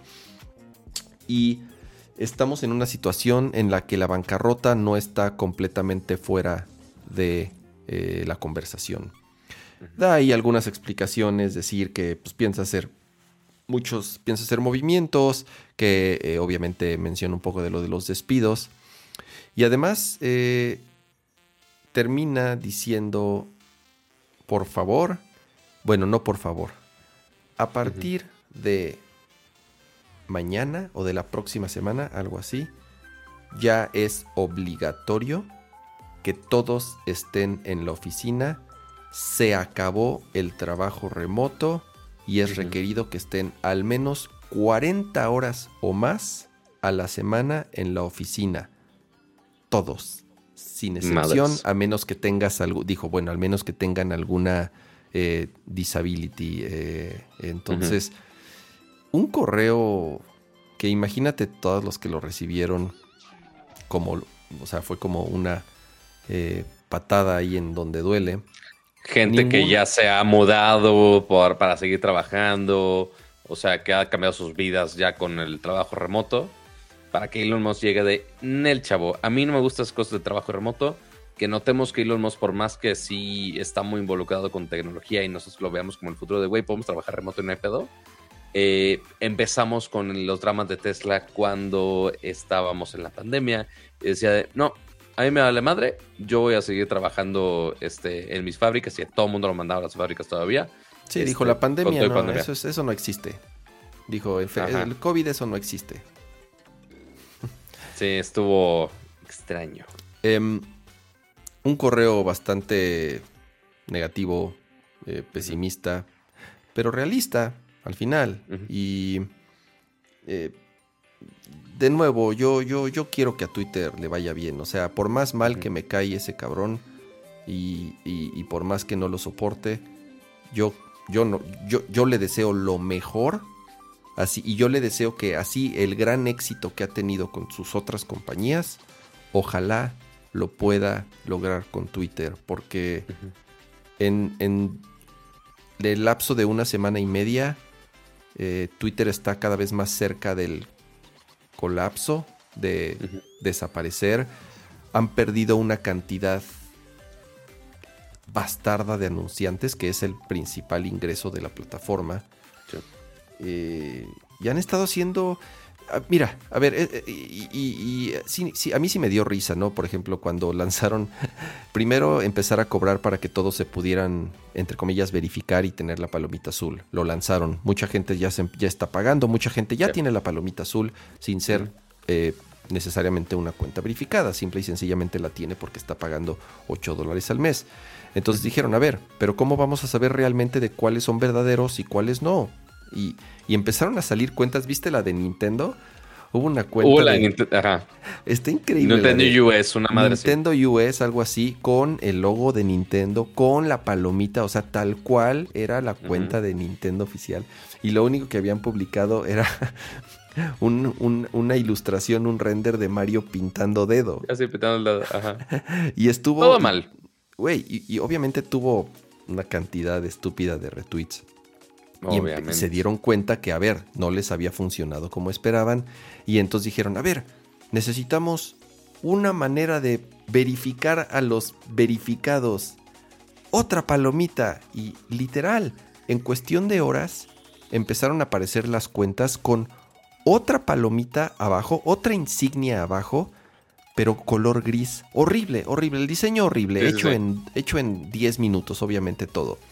Sí, pues ah, digo, así como, así como quieren el ritmo de los cambios según San Elon Musk. Así es. entonces, así, así ya sabemos que las verificadas además también son oficiales. Esa era como una segunda verificación. Bueno, les cayó por todos lados y se echaron para atrás y las borraron. A las pocas horas eh, dijeron, no, esto no está funcionando y va para atrás. Y otra vez un tweet de Elon Musk dijo, a ver, este, van a haber muchas tonterías en las próximas semanas. Estamos probando cosas. ¿Cómo pero dices parecería, eso? Pero parecería, pero parecería que Twitter no tiene un ambiente de desarrollo. O sea, parecería que Twitter no tiene este beta testers para poder probar estos al, algún esquema de cómo desarrollar features y cómo sacarlos en un orden. Todo están, este están arreglando el motor del avión en pleno vuelo. O se están haciendo truquis y lo que va a suceder. Eh, estás diciendo que tenemos el mismo, o sea, somos tan elevados en Nerdcore que tenemos el mismo nivel de desarrollo. Tenemos la misma metodología, Pato, ya ves. Nada más que si se nos cae el changarro a nosotros no pasa nada. Si se les cae el changarro a, ellos, les cuesta muchos millones de dólares por cada minuto que esté, que esté, que esté abajo. el servicio. Y te digo algo, Pato. Ya hace unos minutos, antes de que empezara el show, salió la noticia de que volvieron a lanzar esa palomita gris con la leyenda de oficial porque empezaron a abusar de esta verificación o de tener la palomita azul para poder desinformar, para poder... Eh, ha pasado... Lo que ya sabíamos que iba a pasar. Eh, ha, sido una... Ya te digo, Pato, o sea, neto yo perdí ya la, la, cuenta de lo, de lo que ha sucedido estas últimas semanas. Dos de las personas que Elon Musk mantuvo en el liderazgo fue al jefe de relación con las marcas y al jefe de eh, como de seguridad, algo así. Ok. Y renunciaron hoy, hace dos horas. Pues y además están investigados por la FTC porque no cumplieron con ciertos lineamientos y pueden llegar así a un juicio federal. No, no, no. O sea, de verdad así jodido por todos lados. Y a mí en lo personal y por eso me gusta hablar de esto porque porque porque yo quiero yo quiero que a Twitter le vaya bien, yo quiero que a Elon le vaya bien y yo quiero que Twitter no muera porque no hay no hay alternativas. Muchos preguntan no nos ¿y a, dónde, servicio. ¿a dónde nos vamos? No hay. No hay, no existe, no, no. Si te sientes muy hipster, que sea el mastodonte, que mastodon la madre. es una, güey, es la cosa más rara y es una cosa completamente diferente, nada que ver con, con, con, con Twitter. No hay, no hay a dónde irnos. Y, y no sé, por eso, por eso yo así le echo porras, le echo porras a Elon Musk. Y por otro lado, a lo mejor eh, el Twitter viejo pecaba de ser muy lento y de tomar decisiones muy lentas. Twitter, desgraciadamente Twitter siempre ha tenido una, siempre ha tenido terrible liderazgo. Incluso cuando estaba Jack, cuando regresó Jack, tampoco, o sea, el güey estaba partido en sus otras empresas, no, no, no, no, tenía Twitter. Que si en, Square, en otros lados, Así es. Eh, Twitter siempre ha tenido, siempre ha sufrido de tener malas administraciones y de tener mal liderazgo y de ser lentos y de no reaccionar. Y ahorita la ventaja que le veo a esto es que sí, le están cagando en muchas cosas, pero están haciendo las cosas rápido. Están haciendo las cosas rápido y, están iterando casi casi en tiempo real. Y si esto no funciona, entonces esto y esto y esto. Mira, a lo mejor no funciona, pero por lo menos... Está por lo menos puede ser para mejor. Antes Twitter estaba muy jodido, siempre ha estado muy jodido. A pesar de eso, tiene, es, es una gran plataforma. Ojalá, ojalá que este madrazo y este, eh, esta cubetada, y, o sea, no sé ni cómo llamarle a este cambio tan grande, ojalá sea para que Twitter eh, renazca, evolucione, sobreviva y se convierta en, en, y, que realmente siga, porque es una plataforma que, que cambió el mundo, honestamente cambió el mundo, tal cual. Totalmente. No, y aparte, digo, Aparte me quitarían mi palomita. No me quiten mi palomita. No me quiten ah, mi palomita, señor. Esa es la otra, Pato. Hoy, en, un, en tweet, Elon dijo. Y además ya me di cuenta que la palomita azul, o sea, la verificación, tampoco, tampoco, creo que la vamos a matar. Porque hay muchas cuentas verificadas que ni siquiera tendrían que estar verificadas. Entonces lo más probable es que en unos meses lo, matemos la verificación azul. Sí, de what? O sea, Ahorita estás diciendo, ayer estabas diciendo que vas a cobrar por esto y hace rato dijiste que la vas a matar en unos meses. O sea... O sea, ¿cómo? ¿ah? No, no, no, está, está muy cabrón, güey. Sí, o sea, no, y el estar comunicando cosas que están cambiando cada dos segundos, eh, tampoco es la Y que están perdiendo anunciantes, Pato. Las marcas están bajando del barco. Marcas grandes que invierten, bueno, que, que sí, o sea, que, que le meten millones de dólares al año a Twitter están diciendo, saco mi dinero, a ver, o sea, este güey es impredecible, yo no puedo, yo no puedo estar aquí. Así es, que yo, sí soy, yo sí soy negocio serio. No estas chingaderas de Elon Musk. está, está muy, muy, muy cañón. Eh, Oyes. Pero ¿sabe quién también estuvo y, tampoco está muy lejos? Eh, ¿Quién? Bueno, no, sí está, pues sí está lejos. Meta. Ah, sí, Ajá. Eh, deja pongo el timecode nomás. ¿Qué onda con Meta, Pato? ¿Viste, viste, leíste la carta de, de Mark Zuckerberg? La carta no, pero sí el anuncio justamente de los grandes layoffs que justamente tuvieron esta semana. Partes estaban rumorando en algunos reportes. Eh, y pues sí, justamente fueron ciertos. Donde no solamente fue Twitter, el que agarró la modita de estar eh, justamente despidiendo tanta gente, sino que Meta también se une a ese barco, eh, despidiendo a 11 mil empleados. Eh, que digo, en Twitter sonaba un número muy grande, y digo, Twitter no es tan grande como Meta, pero pues igual que una de las empresas más grandes de Silicon Valley, que en algún momento era así la más exitosa de la vida misma, y que ahora esté despidiendo a 11 mil personas, sí es algo grande. Aunque no sé si especificaron, Cama, eh, de qué ramas o de qué partes eh, estaban despidiendo. estuvo repartido. Mm, pasó algo muy ¿Qué pasó con, y no nada más con Meta, por qué hay tantos despidos ahorita y por qué hay tantos eh, congelamientos en contrataciones? ¿Por qué tantas empresas, de, principalmente de Silicon Valley, digo, unas, las que se vieron eh, de cierta manera menos afectadas, solo están congelando las contrataciones? Pero en el, en, el, peor de los casos y en la gran mayoría hay ah, despidos y despidos grandes. ¿Qué es lo que pasó? Durante la pandemia, todas estas empresas de servicios digitales crecieron de una forma estúpidamente acelerada. Tuvieron crecimiento que jamás en su historia habían visto. ¿Por qué? Pues porque la gente, como no podía salir de sus casas, consumía, consumía, consumía, consumía, consumía y entonces estas empresas empezaron a ver un crecimiento y empezaron a ver un desarrollo que, número uno, no estaban preparados. Entonces, ¿qué es lo que hicieron? Contratar. Las contrataciones en Silicon Valley, Pato, durante la pandemia y la demanda por developers se fue a unos niveles que nunca se había visto, o sea, que no se había visto en, una década. Y, y también este, se abrió muchas esas posibilidades. Eh, uno, la demanda sí era muy grande. Eh, para darle servicio a todos los que estamos encerrados, o sea, básicamente todo el mundo. Eh, y aparte se abrió la puerta de, ah, oye, vamos a contratar gente remota. Así Entonces, no solamente había más demanda, sino que lo hicieron más fácil.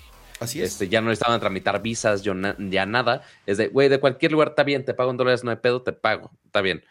Y sí, se reclutó mucha gente y que ya ahorita quizá ya no lo requieren todos eh, como eh, hubiéramos pensado. Es que a ver, y ese, y ese, y ese, y ahí es en donde sí, sí te diste cuenta de cuáles empresas tuvieron una visión más reservada, más que reservada, yo creo que planificaron mucho mejor.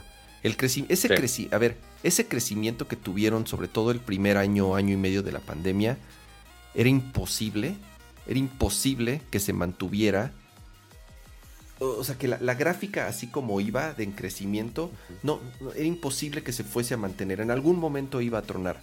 Ya tronó.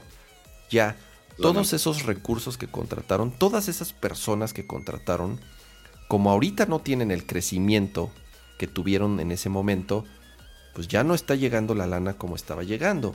Ya no se están ocupando esos recursos como en su momento los estaban ocupando. Entonces, pues, ni modo. A ver, lo siento, sí, la cagué y eso es lo que dice Mark Zuckerberg.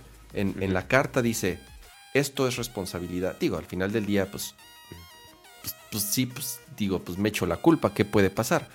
Esto es mi responsabilidad. No medí bien las proyecciones, no calculamos bien eh, estos recursos. Entonces, pues sí, lo siento mucho, van para afuera sí les dieron un muy buen severance, o sea, su liquidación. Eh, creo que a diferencia de Twitter, en donde no se dieron tantos detalles, aquí sí fueron muy claros los detalles. Se les van a dar, creo que fueron cuatro meses de sueldo, más una semana por cada año en la que estuvieron en Facebook, más van a poder hacer, obviamente, eh, se les va a pagar las acciones eh, que tengan. no los trataron mal en lo absoluto. No los trataron tan mal hasta eso. Eh, no como el señor Musk. Sí, no fue una patada en las nachas así de pues, pues ni modo. Porque en Estados Unidos, como sabrán, pues también las leyes eh, laborales no, están tan... Mm, no es como... Sí, son bastante estrictas. Y más en empresas tan grandes como esas. así es, así es. Entonces, son muy abiertas. Realmente el gobierno no te obliga a muchas cosas todo depende de cuáles sean las políticas de la empresa. Entonces no les fue tan mal. digo, aún así nadie quiere perder su trabajo, ¿no? Sí, Se gastó 15 mil millones de dólares en el proyecto del metaverso. También algo que no le está yendo nada bien. Él sigue apostando a eso y él sigue diciendo que el metaverso es algo en lo que la compañía se va a seguir enfocando, pero ya no con recursos tan eh, exagerados elevados. o elevados como lo hicieron en, los últimos, en, el último par de años. Em, y eso pasó, eso pasó en general en, muchas empresas de Silicon Valley que vieron los números, dijeron, ay, ¿por qué? O sea, es nuestro momento. Empezaron a contratar a lo loco, empezaron a gastar a lo loco y ahorita que las cosas están, entre comillas, no solamente se están normalizando, sino que incluso hay crisis y hay inflación y hay guerras y la pandemia sigue.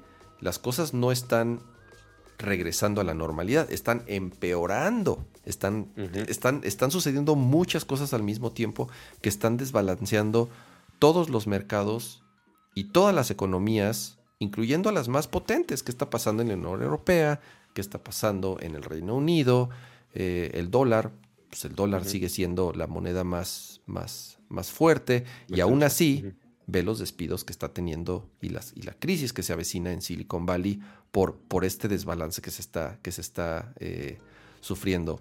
Em, es, las acciones de Meta habían caído así exageradamente en las últimas en las últimas semanas y después de la carta de Mark Zuckerberg recuperaron un poco su valor eh, a diferencia de la carta de Elon Musk, la carta de Mark Zuckerberg es, a ver, la cagamos, pero a partir de ahora las cosas van a cambiar, vamos a ser mucho más inteligentes al tomar las decisiones, vamos a ajustar nuestros recursos, ya no vamos a gastar tan a lo pendejo, ya no vamos a contratar tan a lo tonto. Eh, sí, los que se quedan se van a dar cuenta que ya no vamos, o sea, ya el despilfarro se acabó. Es una carta bastante, digo, igual, a pesar de que no trago al güey. ¿Piensas que, es, piensas que es alguien más pensante el que está escribiendo eso. Así es, así es. Es una carta que te da más seguridad, ¿no? Y te dice, ok, ya se dio cuenta que la cagaron. Qué bueno que van a tomar las decisiones de una forma mucho más inteligente. A diferencia de la carta de, Twitter, en donde sí es toda pesimista y en donde sí es castigo para todos y en donde ya los quiero aquí, ya sabes, pegados, al, pegados a sus sillas. Sí, yo tengo que arreglar su cagadero casi casi. Así es, así es. Entonces, dos eh, eh, lados muy distintos de dos multibillonarios, de dos de las personas más ricas del planeta. Em, es, es, es, es interesante, insisto, ver qué es lo que está pasando en, Silicon Valley ahorita. Se va a seguir moviendo. Eh, en los mercados van a seguir tambaleándose.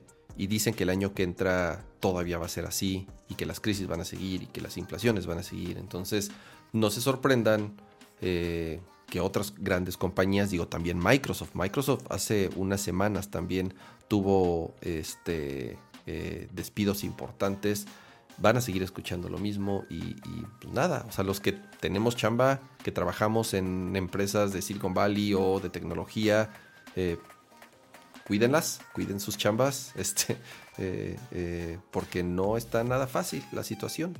Ese es, ese es el consejo que les puedo dar. El consejo es no la caguen, chavos. el consejo es agradezcan que tienen chamba. Y, no gasten tanto su dinero en estos días. o sea, yo sé que es muy tentador y más en épocas de ofertas, yo lo sé, pero este, el no se pasen de verdura. Exacto, así que no se pasen de verdura en Navidad. Este, siempre están subiendo los precios de los juegos. Eh, ni se diga los visores de VR de diferentes marcas, había así por haber. Este, muy padre el metaverso, pero tampoco se pase de Muchísimas gracias a Alex Fierros por ese super chat y dice, por ustedes soy el reportero tecnológico de la familia. Somos, mira, no nada más somos, todos los que estamos aquí, no nada más somos los reporteros tecnológicos, somos los técnicos, somos los que arreglan, el, Wi-Fi, somos los que arreglan el Wi-Fi, somos los que configuran los teléfonos nuevos, somos los que en, cuando compran una televisión apagan el smoothing y el y el los efectos culeros que traen el las televisiones y les quitan este el modo de tienda. Eh, hacemos todo eso. Entonces, así es. Muchas gracias, Alex, por, por tu comentario y por tu super chat. Y creo que ahí nos faltaron también, eh, gracias a Hugo Hernández, que se convirtió en miembro por ya 14 meses, más de un año, qué chingón. Felicidades, muchas gracias. Eh, y Josué Hernández, que también es miembro por nueve meses, y dijo: eh, Los alcancé en vivo, qué bueno ver a Leo. Saludos, saludos por allá. José Luis Sánchez ya le había saludado. Y así. Así que. Dime. Eh...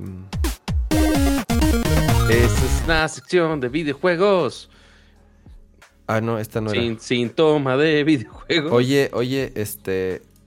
Fuiste a EGS, ¿verdad? Se celebró en México el fin de semana pasado el EGS, regresó el, esta, eh, este show enfocado a los videojuegos y a todo lo que los rodea, un show con muchos años de tradición en nuestro país que se dejó de hacer durante un tiempo y que regresó este fin de semana a la Ciudad de México, al World Trade Center, justo en donde nació. Tú estuviste ahí, ¿verdad, Pato? ¿Qué, ¿Qué, nos puedes platicar del EGS? Así es, estuve ahí unos días. Eh, y digo, yo no tenía la perspectiva de los EGS anteriores, eh, entonces no tengo un punto de comparación muy claro, pero pues sí sabemos que mucho de, de, los espacios donde los developers pudieran mostrar los juegos a ciertas audiencias, yo sé que el, EGS empezó como eso, eh, y que ya marcas importantes, se Nintendo, se Xbox, PlayStation, entre otros, justamente aprovechan ese espacio para mostrar sus juegos. Y pues ya finalmente, ya después de todo este tiempo, y más después de una pandemia donde ya estamos mucho más acostumbrados a releases digitales, pues ha cambiado mucho, mucho de la industria, principalmente en México. Eh, y ya tuvimos dos eventos grandes de videojuegos, de más, más de comunidad, en los últimos meses. Tuvimos el Gamergy, que digo, ah, es otra organización. Ese se me había olvidado. Ajá. tuvimos Gamergy, que sí es, ah, podría decir que es la competencia, este, que sí es mucho de juntar las marcas, este, con los consumidores, con toda la comunidad gamer, algunos eventos de esports, y más o menos EGS tuvo que hacer un formato similar a eso. Entonces, si era mucho espacio con muchas marcas, de, no necesariamente developers de juegos, más bien marcas de consumo de tecnología para jugar más videojuegos. Mucho mercado pecero, eh, había boots de, HP, de Acer, de, de, todo mundo, o sea, todo mundo de computadoras, de computadoras accesorios, ahí estaban. Este, eh, teles también había, em, y obviamente muchas zonas para que uno pudieras estar jugando y aprovechar justamente todos los equipos gamers que tenían por ahí. Y también, eh, obviamente, algunos torneos que tenían parte. Torneos sí ya más casuales que tú te podías registrar y no había problema. Al igual que algunos ya algunos torneos intentando hacer como Gamergy aprovechó muy bien la, final de la LLA de, League of Legends. Y en este caso, si no me equivoco, fue de Rainbow Six, la final, algo así, una final regional de Rainbow Six. Este, y fuera, y ahí pues ahí estaba mezclando un poco marcas, computadoras, los juegos, algunos eventos y algunos torneitos, y también un poquito de cultura japo, este, ahí mezcladita ahí. Monas chinas, monas chinas. Monas chinas, este, había un pabellón donde tenían justamente adornado así como si fuera, este, Japón acá con sus luces RGB, neón y todo. Eh, pero sí, muy, muy cortito, o sea, como que er, básicamente era nada más eso, o sea, es, una, es un lugar nada más para que más gente ñoña como nosotros se pudiera unir y compartir esos gustos este, y disfrutarlos ahí en conjunto. Algunas zonas de, de, metaverso también, porque yo sé que no, digo, incluyéndome, este, que no todos tenemos un visor VR en casa, entonces ahí podías vivir algunas experiencias, algunos juegos este, y probar algunos equipos gamer ahí.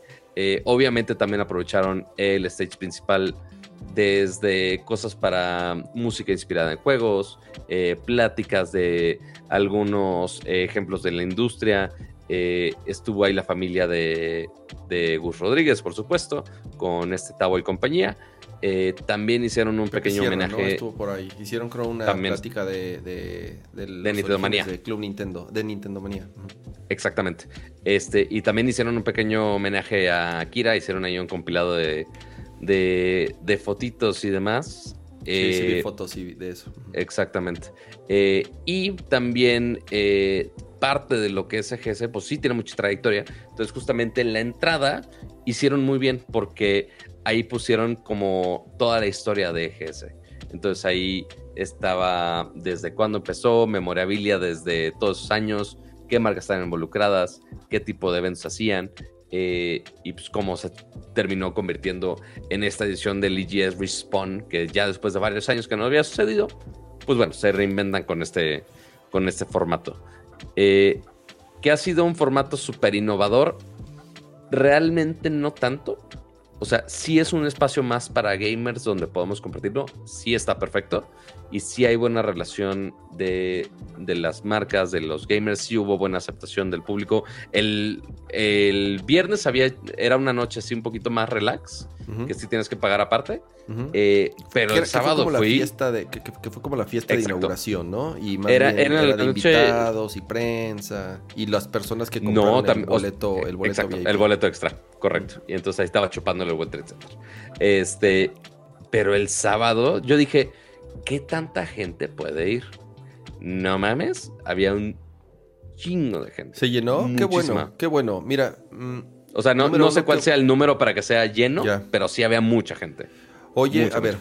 Em, digo, qué bueno que se llenó. Y yo lo único que quisiera bueno, yo lo único que deseo es que la gente que haya ido y que haya pagado su entrada realmente se haya llevado una experiencia positiva y por eso te pregunto a ti, eh, ¿tú qué opinas, Pato, del evento? ¿Te gustó, no te gustó? Yo vi unos patro... A ver, al final del día los patrocinadores son muy importantes, pero sí como vi como muchos patrocinadores, así que dije, mm, esto es como que, como que esto no tiene mucho que ver. Obviamente no estuvieron las marcas importantes, eh, las tres grandes, ni Nintendo, ni Sony, ni Xbox involucradas, o ni siquiera como invitados, que son, eh, que son marcas que estuvieron en el EGS muchas veces y que no, y, sí en algún momento una se bajaba del barco o por lo menos iban ahí intercalando, pero a ver, ¿Qué onda? y, que, ojo, ese, ese balance, esas marcas. Y digan en el chat qué opinaron si fueron también, porfa, perdón. Sí, totalmente. Este, que esas marcas, o sea, Nintendo, Xbox y Play, no iban tanto como patrocinadores. O sea, obviamente también metían Maro, pero iban más a mostrar juegos de sus productos. No tanto de, ah, nada más queremos un spot publicitario y ya. Okay acá del otro, o sea, y finalmente EGS, pues sí era un festejo justamente para jugar juegos nuevos o tener esa experiencia de los juegos. Eh, y pues mucho de eso ya se ha cambiado a distribución digital. Había un pabelloncito que justo hasta se me estaba olvidando, este, que es justamente para juegos indie. Entonces sí había unos booths donde podías ir a probar y acercarte a, a estas zonas donde están los developers justamente mostrando algunas cosas. en algunos sí había hasta fila, lo cual me da mucho gusto pero sí era un pabelloncito bien, bien, bien, bien chiquito. digo, no sé qué tanto le hayan tenido que invertir los, los desarrollers este, para esos espacios. Este, pero sí, justamente esa, esa idea de que GS fuera para mostrar juegos nuevos, ya se, se perdió en la gran mayoría de las cosas. Este, sí, mira, estaba muy, iba, iba a ser iba a ser muy difícil que una expo que estuvo ausente tanto tiempo y que ya de por sí había empezado a decaer un poco los últimos años, regresara y que fuese y que regresara como en sus mejores épocas. Eh, y, lo que te digo, Pato, ¿no? Y, ya es leyendo aquí un poco en el chat. Eh, creo que no es no, no fue muy positivo, bueno, no es muy positivo lo que estamos leyendo, o sea, hay gente que dice que parecía, dice Mac, es, fue como ir a al área de tecnología de, Liverpool, supongo por las marcas o por los eh, que estuvieron presentes o por los stands. Eh, dice José Luis, estuvo muy X, no pasa nada. Eh, dice, no hay 10, no hay iPad. No, dice nada que ver con el iPad 10. pero, pero entonces, ¿qué pato? o sea, si tú hubieras pagado boleto, ¿te hubieras sentido, o sea, hubieras salido satisfecho o hubieras dicho, ah, regresarías el, año que entra? ¿Qué te pareció? Es que el problema ahí es, yo estoy en una posición de ventaja, porque justamente parte muchos de los juegos, muchos de los dispositivos, consolas, visores, etc., etc., afortunadamente, sí he tenido el acceso. Hay mucha gente que no. Y entiendo y lo entiendo perfectamente. O sea, pero ¿qué había ahí? ¿Qué había ahí que, que, dijera? Así que la mm. gente que los que estamos, los que están fuera. Desde computador, desde computadoras gamer muy equipadas, donde sí puedes tener una muy buena experiencia de juego. O sea, no que estés jugando Fortnite a dos cuadros por segundo, quizá. O sea, pero, pero iban a sentarse a jugar a una, en una computadora así súper tuneada. Básicamente, o sea, muchas de las experiencias, sí. Sí, sí era eso. De la, del, o sea, obviamente diferentes marcas, de mucho de Intel, mucho de AMD, mucho de HP, mucho de Predator Dacer, etc, etc. Mucho iba eso. La parte de experiencias de, para los torneos también eran muchas PCs. Había algunas, eh, algunos boots con visores VR. Pues sí, con algunas experiencias VR que pues me, o sea, básicas. Es, es, por lo que escucho entonces, es... Y a lo mejor esa fue la intención. Tal vez parte de la intención era hacer algo diferente a lo que habían hecho antes. Y tal Porque vez... tenían que hacerlo.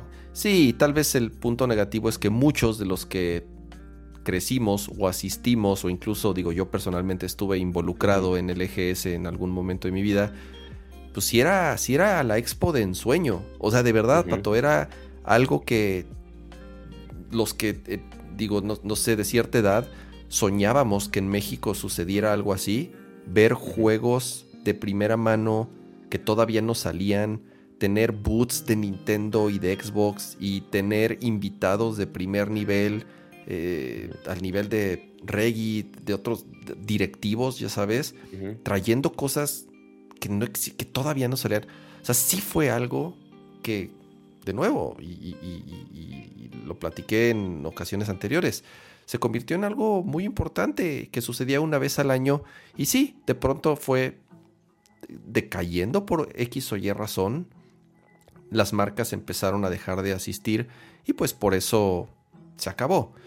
Y entonces ahorita este respawn o esta reedición del EGS eh, se hizo, eh, no voy a decir con lo que se pudo, pero al final del día pues las marcas grandes no se sumaron ¿no? O sea, eh, y estamos hablando de, las tres principales.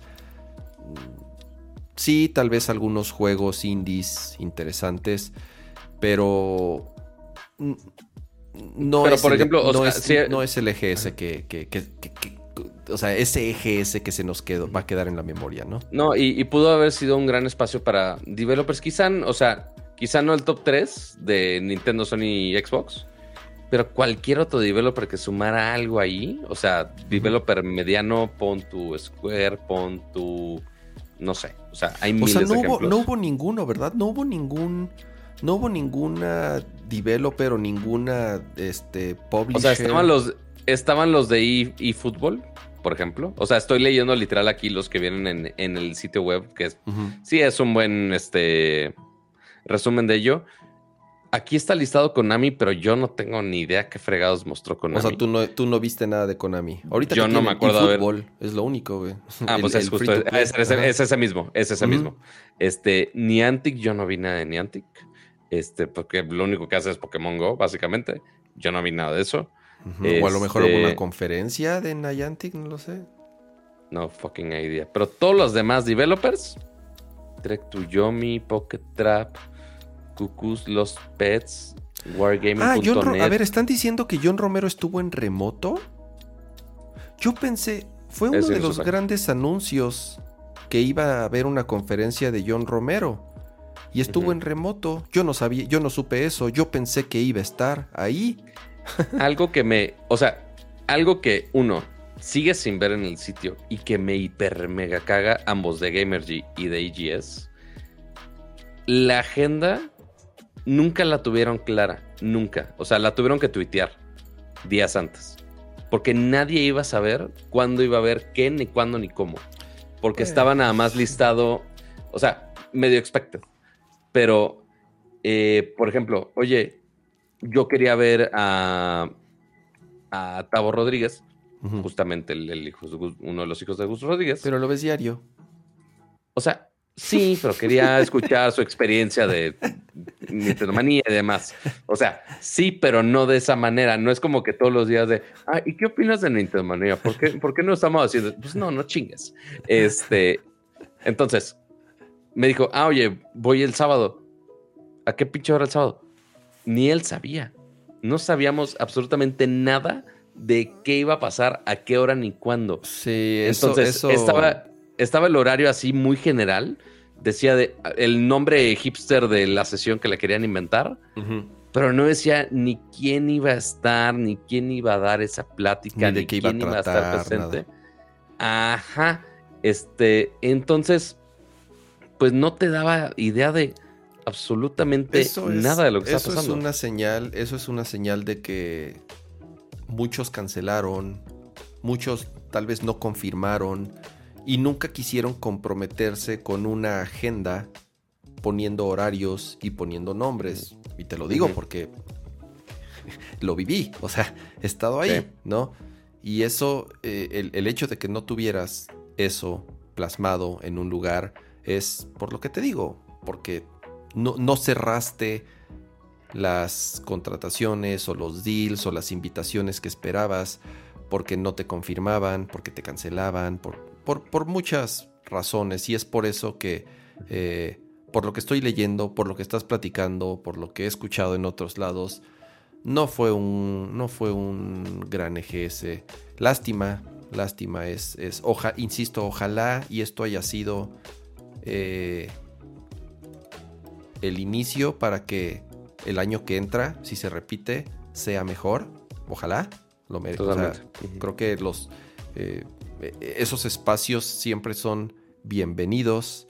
Entonces, pues bueno, eh, eh, gracias por compartir tus experiencias, Pato. Yo no pude ir, yo estuve eh, fuera de la ciudad desde el viernes hasta, hasta el lunes, entonces pues no, no, no pude asistir. Muchísimas gracias a Albert Higgs con ese super chat y dice, el EGS debería ya cambiar su nombre y filosofía.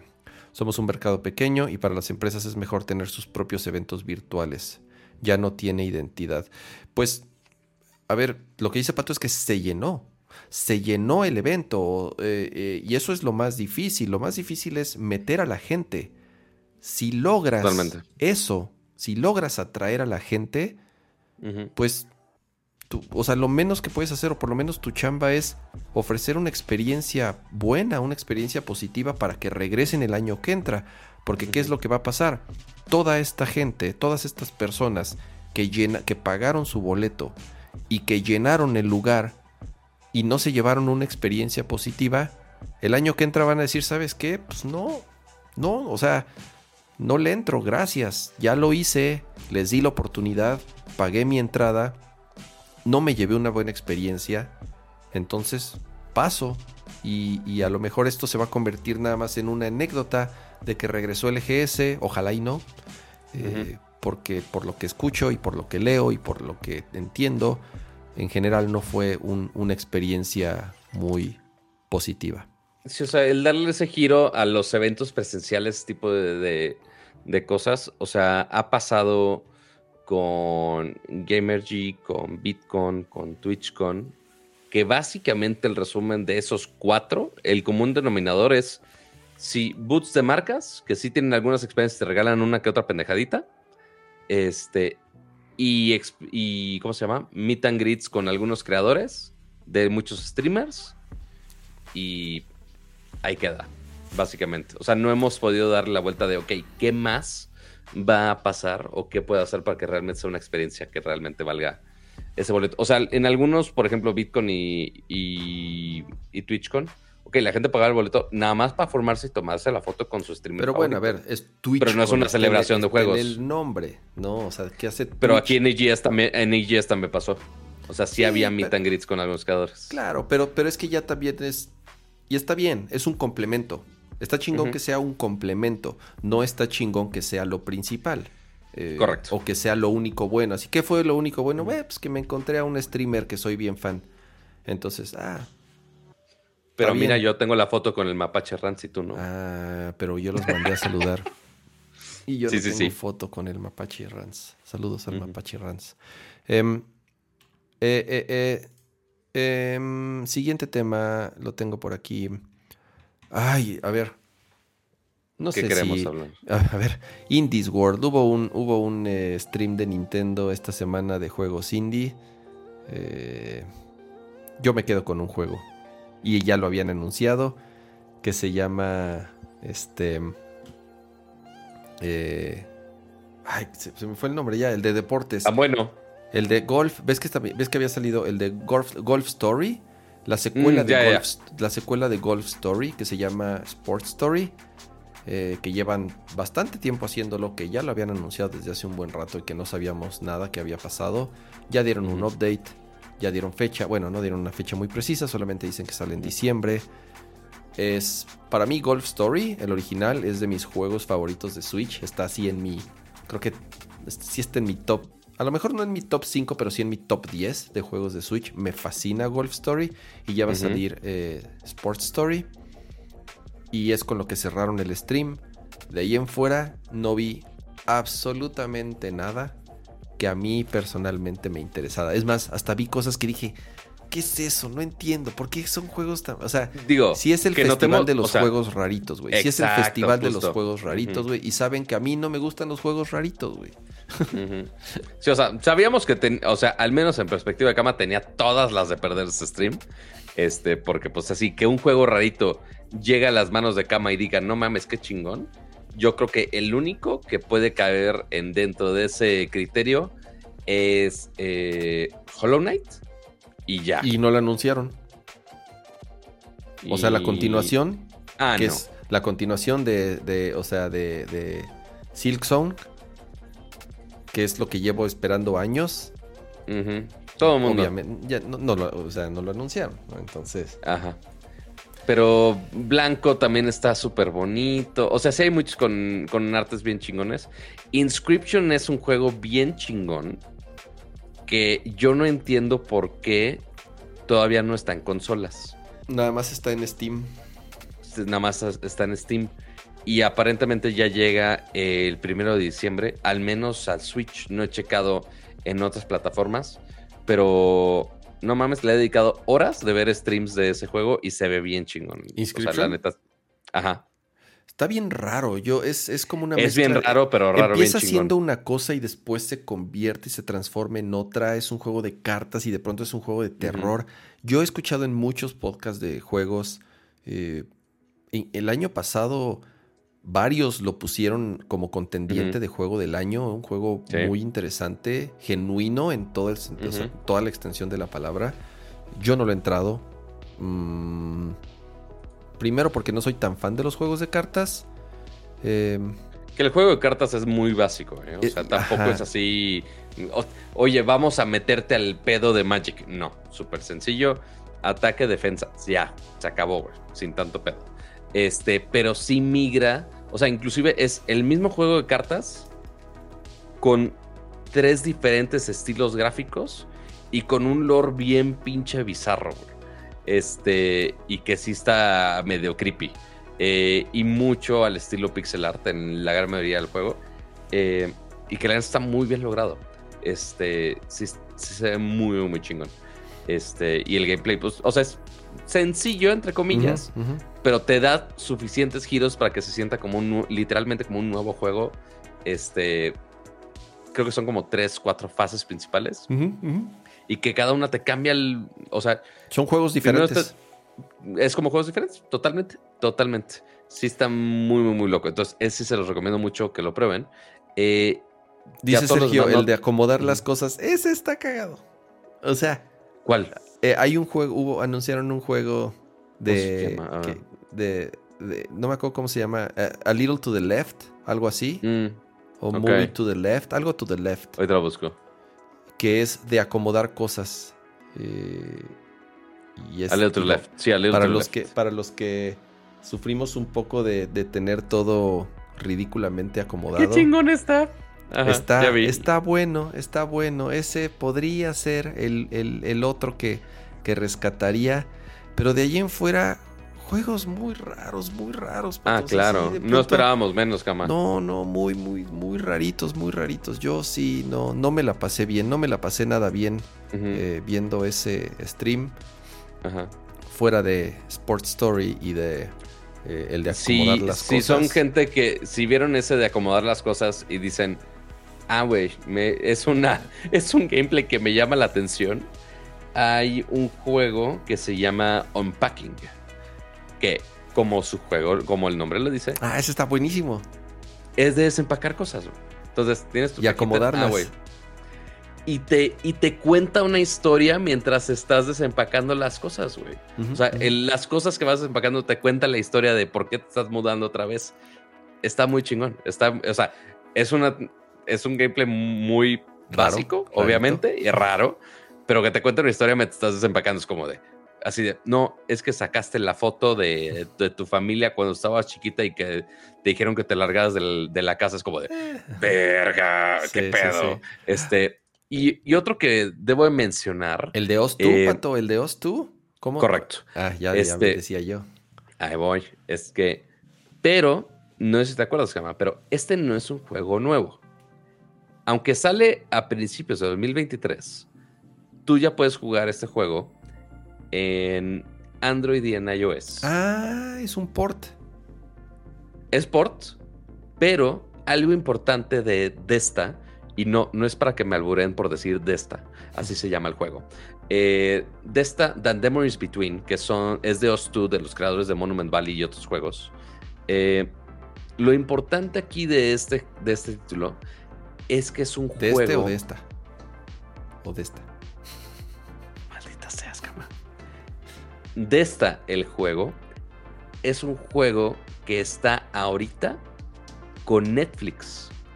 Entonces, es de ese esquema raro de Netflix el cual si tú tienes tu mm. suscripción, tú buscas en el App Store juegos de, de Netflix, está Exploring Kittens, está justamente de esta, y ya nada más haces sign in con tu cuenta de Netflix y ya está incluido. Entonces, este es uno de los tantos juegos que están bajo ese paywall exclusivo de Netflix. Este, y justamente ya lo estuve probando en, en algunos vuelos, como necesitaba que fuera juego offline. Este, pues justamente dije, pues voy a probar a ver qué tanto está la historia de, de, de esta aquí. El gameplay sí es como combate intentando ser isométrico, pero no isométrico. Este, y es de quemados. Sencillo. Esa es la mecánica, es un juego de quemados. Es un juego de quemados por turnos. Este, no le he entrado tanto tiempo. La historia sí está un poquito lenta, pero yo sé que sí puede llegar a ser más o sea, ahí es en donde te digo que se, se quieren volar la cabeza con una historia bien intensa. Con un juego de quemados. Y, con un juego, ajá, pero todos así, todos los que presentaron en el en el en el todos son así un juego de cocina. Ah, ok, como Cooking. Todos quieren contar una historia. Pero este es de una familia de inmigrantes que sufrieron y que cruzaron el Océano Pacífico nadando. Y entonces, o sea, todos son así. Todos quieren contar historias bien pinches dramáticas. No, no sé. Digo, está bien, está bien. Supongo que está bien para quienes les gustan esos juegos tan clavados en las historias. Yo digo, finalmente ya más el gameplay. Justamente ya vimos el impacto de las historias en los juegos. Eh, tanto al nivel de que HBO ya va a ser la, serie de, The Last of Us, que ya tenemos fecha, este, para, para principios del siguiente año. Eh, y pues justamente ya muchos developers dicen, ah, güey, desarrollar una historia quizá no es lo más costoso, pero sí puedes desarrollar una buena historia. Pero pues sí, desarrollar un buen gameplay que vaya con la historia no es tan fácil. Mm, este, y The Last of Us lo hace. The Last of Us y también este, God of War lo hace muy bien. Em, y pues sí, o sea, el mezclar ambas cosas no es tan fácil ni tan barato. Eh, lo hemos visto con juegos como Limbo, que lo hacen muy bien. Inside con su temática súper bizarra, pero que cuenta bien la historia. Eh, que son el mismo developer. Eh, o Braid, este, si, han si no han jugado Braid, háganse un favor y jueguen Braid. Este, un juego con mecánicas de modificación del tiempo. Este, y que al final te pone una historia bien pinche mindfoquera. Este, pero que vale totalmente la pena. Es de mis juegos favoritos. Eh, que yo no sé por qué no han sacado todavía la versión este, de aniversario, que supone que iban a sacar este año. Eh, pero no la han sacado. Y tampoco la anunciaron aquí, entonces no sé qué chingados. Pero bueno, es el punto de los juegos raritos. Y lo que sí es, Switch tiene de juegos, nada más en, las últimos, en los últimos 2-3 meses, lo que han salido de juegos, más lo que va a salir el resto del año, es es ahorita la plataforma de ensueño, el Switch. Hay de todo, han salido un chingo de juegos. Yo no me puedo dar abasto con la cantidad de juegos que han salido en Switch. Y me puse a pensar así, ¿y PlayStation? Ok, sí, God of War es un lanzamiento importante, es, es, es un lanzamiento del año. Sí, salió el remake de, eh, o el reboot o whatever de Last of Us parte 1 el, mes pasado. Ok, dos lanzamientos. Y después pensé, ¿y Xbox? ¿Qué chingados ha salido en Xbox, pato? ¿Cuántos Requiem. ¿Cuántos estudios han comprado y qué salió? ¿El de las ratas? ¿Es el único el de las ratas? El de las ratas, Scorn, ha salido eh, muchas cosas para Game Pass, pero no tantas como nos gustaría. Este, sí, no, no ha tenido mucho este mantenimiento de de Infinite para que medio funcione decentemente y que pueda tener más usuarios. Halo, ya nadie se acuerda de Halo, Pato. ¿Qué pasó con Halo? Ya nadie juega Halo. Está muy cabrón. Sí, ese sí está raro de justificar porque pues sí es la franquicia más grande de Xbox. Y pues, Nel, pues ahí está. Ahí está. Ven, este... no, bueno. Este va para jugar Flight Simulator otra vez, una y otra vez, y ya, básicamente. Pues sí, para, para este año sí, no hay, no hay tantos como uno le podría gustar. Eh, para que jueguen todavía las tortugas ninja, este, para que jueguen ahí todo el backlog de Bethesda, si les quedaba pendiente. Eh, y pues ya, es básicamente lo que hay de, de Xbox. Game Pass, siempre lo hemos dicho, es un gran servicio. Es lo mejor que existe mm. y, no tiene, y no tiene nada igual. Pero el problema son las exclusivas. O sea, las exclusivas no hay. ¿Dónde, ¿Dónde están esos estudios? ¿Dónde están esas compras multimillonarias que han hecho? Sí, han metido los juegos de Bethesda y eso a Game Pass, pero pues son juegos que ya existían y son juegos que están en otras plataformas. Pero metieron mucha lana para que no haya salido más que el juego de las ratas y ya, no, no, no sé, no sé qué otro. Eh, a ver, hablando de juegos. Ahí, ah. ahí seguramente voy, digo, mientras voy a estar buscando eh, la imagen que compartieron de este último de tres, eh, justamente con todos los lanzamientos grandes de este año, y que queramos o no, pues no es una lista tan grande como nos gustaría. Y, si y además de que no es una lista muy grande, todos están retrasados o sin fecha, o nada más salió uno o dos, pues está jodido. Exactamente. Sí, está leve, leve, leve, leve, leve, complicado. Este, tenemos juegos de, a ver, 2022. Está a Plexel, necesito algo que me abra esta imagen en grande porque me complican la maldita existencia, malditos sitios web. El juego de eh, las ratas dicen que es multiplataforma. O sea, ¿salió también en Play? No, que yo sepa. Digo, salió en PC seguramente, en PC y en Xbox sí. Ah, sí. Ah, bueno, ah, bueno PC. Sí, sí, sí, casi sí, exacto. Casi la misma. Eh, Grounded, más updates de Fallout. Eh, Overwatch 2 están todos. Scorn es exclusiva. Atomic Heart no tengo idea que sea. Gotham Knights también es multiplataforma. Gunfire Reborn. Persona 5 Royal que va a estar en Game Pass. Eh, en Switch. ya, está había salido en Play. Pero bueno, al menos aquí ya está incluido en la membresía. No te voy a decir que es gratis, pero ya lo estás pagando. Eh, Pentiment sale en estas semanas, que no tengo ni idea ni que sea, honestamente. Season 3 de Halo Infinite. Eh, más updates de Flight Simulator del 40 aniversario. Hogwarts Legacy dice 2022, pero según yo va a ser 2023. No, no sale este año. No, este. Party Animals, que también habían dicho que sale 2022, no han dicho absolutamente. Eh, es un juego eh, de peleas con animales casi casi de peluche super adorable, super cagado. Pusieron un beta como de una semana. Y ya de ahí el, developer nunca dijo nada. Este. Y después en la presentación de Xbox de, ah, sí, llega 2022 a Game Pass. Yo de, ah, chingar, ¿qué pedo? Y ahorita ves en el sitio, no han dicho nada. En Steam no hay fecha, no hay nada. Y también al final de año, también está de Calisto Protocol, que igual es plataforma. Sí, no, y el de las ratas sí salió en PlayStation también, entonces no es ¿Ah, exclusivo. sí? ya dijeron, ajá. Ah, eso no supe. Entonces, no hay nada, es Korn. Qué triste. O sea, en seis meses, que en los últimos seis meses y el resto del año que tu único juego exclusivo sea Scorn, ¿qué pedo? Em, sí, sí está un poco preocupante. Eh, hablando de Switch, hablando de juegos buenos. A ver. Eh, no exclusivos, porque también, porque este sí salió en todos. Empecé a jugar el día de hoy y ya también para ir cerrando con las recomendaciones y qué es lo que hemos estado haciendo. Obviamente vamos a poner al, al palito. Oye, pero no, no nos, falta algo de gaming, ¿Qué, ¿Qué, nos falta? Espera, a ver si está funcionando esto. Dame a ver, dos. A ver. A ver. Eh, pero ¿por qué no está funcionando? Se ve tu pantalla en negro, cuac. Sí, yo sé porque estoy cargando esto, pero ahí está. ah, pero está volteado. Ahí voy. Ahí voy.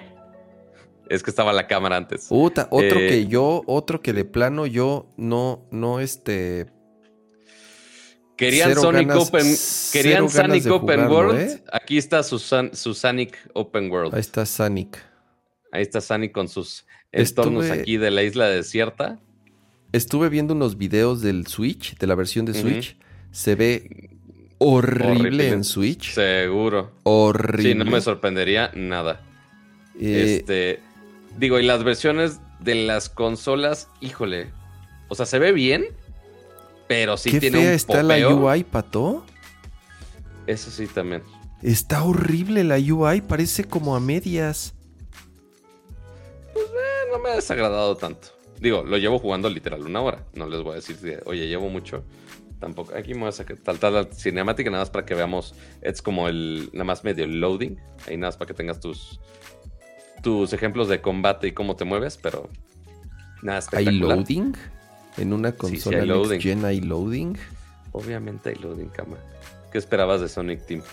Y la historia ahí está, o sea, a veces algunas cosas salen glitchadas adrede, porque justamente la historia es de ahí de unos ah, eso, eso se ve, eso, se ve chingón, eso se ve cool. Ajá. Esa, es, es, eso sí se ve cool. Sí, que son ya niveles más tradicionales. O sea, el open world finalmente te va a llevar algunos niveles de Sonic 3D que son justamente como estos. Entonces ya, ya tienes tu combate este, y ya cosas un poquito más familiares de, juegos de Sonic. Pero, no entiendo, Pato, ¿qué es? ¿Qué, o sea, ¿qué es? ¿Es un juego plataformas? ¿Es un open world? ¿Es de pelea? ¿Es de aventura? ¿Qué, qué diablos es? ¿Quiere ser todo al mismo tiempo y nada? Es que es open world, pero mezclando zonas de plataforma dentro de ese open world. ¿A qué me refiero con esto? Voy a salir aquí de esta zona, vuelvo a poner aquí abandonar fase. Y sí, Eso, esos menús, ese UI está horrible, es a lo que me refiero. Sí, y que tienes que estar dando clics de más. Cámara, ah, oye, muévelo con RC. Gran, gran tutorial. Eh, ya que estás en esta zona, deja, pongo aquí mi, mi carota. No, no quería esto, quería game. Ah, que la madre, esto, ahí está. Entonces, sí, sí, sí, muy bonito Sonic. Entonces, en esta Te voy a cobrar ese comercial, ¿eh? ¿Cuál comercial? Ah, de eh, ¿Dónde está? ¿Dónde está? Ahí está, ahí está el comercial. Entonces, por ejemplo, está el mapa completo y tú lo puedes ver acá y ya se están desbloqueando zonas muy al Assassin's Creed y, y también Halo Infinite y demás. Pero, si te das cuenta, aquí hay unas pequeñas plataformas donde ya ahí se conecta ligeras secciones donde parecen eh, secciones de otro mapa completo.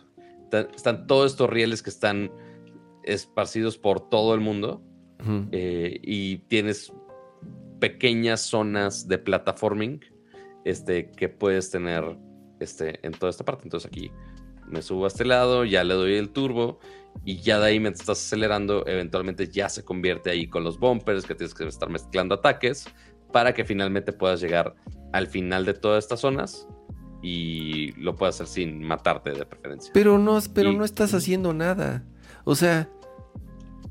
Nunca, nunca dije que no. O sea, digo, es un juego de Sonic. No sé qué quieras que hagan un juego de Sonic. Ese es el problema. es que aparte de ir rápido. Es que ese es el problema. ¿Que no es lo que tiene que hacer Sonic? ¿Ir rápido? Pero. Y, no sé, a ver, ya. Entonces ya encuentras estas partecitas. Yo ya no creo que haya juegos buenos de Sonic. A lo mejor los originales. A lo mejor Sonic Adventure cuando Dreamcast sí se veía bien chingón. Pero no, no, no sé, no sé, creo que los juegos de Sonic no son buenos. O sea, ese es... Es que ahí el tema, o sea, al menos lo que han dicho los reviews, y mira, ya si quieren estar en toda esta onda retro, está obviamente la recreación de, Green Hill Zone, por supuesto. No, estás agarrando eh, nada. Ajá. Déjame ser. O sea, uno quiere hacer el fregado podcast y jugar Sonic al mismo tiempo, un juego que sigo sin entender por qué existe. Solo te estoy este, jodiendo. Eso se ve bien, eso se ve padre.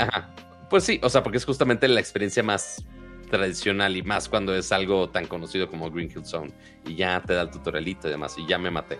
Este, pero lo que han dicho mucho los reviews es de los juegos 3D de Sonic es el menos peor de la última década. Puta, o sea, no es muy alentador en general. No es muy alentador. Este, pero pues, ¿por qué, ¿por qué estás haciendo el, dash pero de lado? No sé.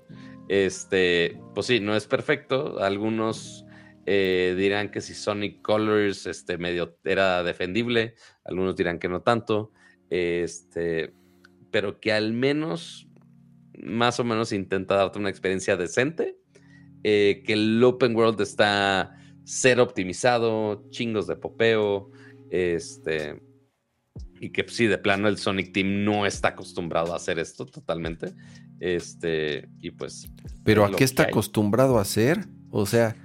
Porque entonces es hacer juegos 3D, hacer juegos 3D con un scope gigantesco y que finalmente saquen otra versión remasterizada, remasterizado en 2D, este, que sí les funcione y que medio los haga redituables otra vez.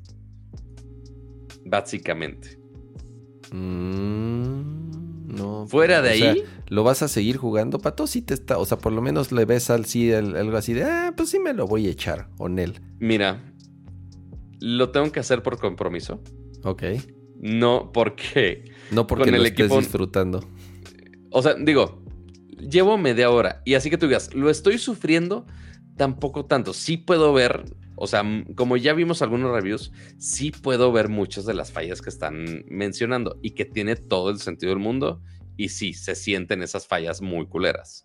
Pero, este si el equipo 1-0 ah, quiere hacer. cajas. ¿Viste el glitch de las cajas? ¿Por qué empezaron a flotar las maderas? Ah, ya se desaparecieron. Ajá, sí, o sea, sí, sí, sí tiene muchas cosas gráficas que dices, güey, por. ¿Qué pedo? ¿Por qué existe esto? Este. Ay, ¿qué, verga? Ya me caí. Ya, valgo madre. Este, gran experiencia. Gracias, Sonic Team, por esto. Este, vuelve a intentarlo. Pulsa el LS puse el S, les valió madre, no agarró ni un solo aro, pero me no puedo dropea, No dropea en tu consola, ¿verdad? El dropeo es en el stream nada más. al menos, ajá, exacto. en ah, la consola estaba funcionando bien. Digo, así que tú digas, híjole, el gameplay es bien claro de cómo se estaba moviendo Sonic, jamás. Este, pero Sonic siendo Sonic. Y eso, que si no me equivoco, está en el modo... Ah, porque también tienes tu árbol de habilidades de Sonic. Eh, dificultad normal, gráficos, mostrar, tengo que picarle para que me dé el slide down de todo esto, mostrar velocímetro, subtítulo, modo 4K. Eh, y opciones no manches, Pato, ve esos menús. No puedo, no puedo creer esos menús. ¿Qué te digo? ¿Qué te digo? Dificultad, es que está, dificultad, ah, que la madre, pinche UI dificultad normal, difícil. Había uno del movimiento. No manches, ese selector está horrible.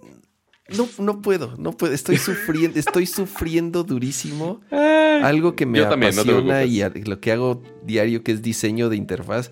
Estoy sufriendo durísimo viendo mm. eso. No puedo creer que hayan, que hayan hecho eso.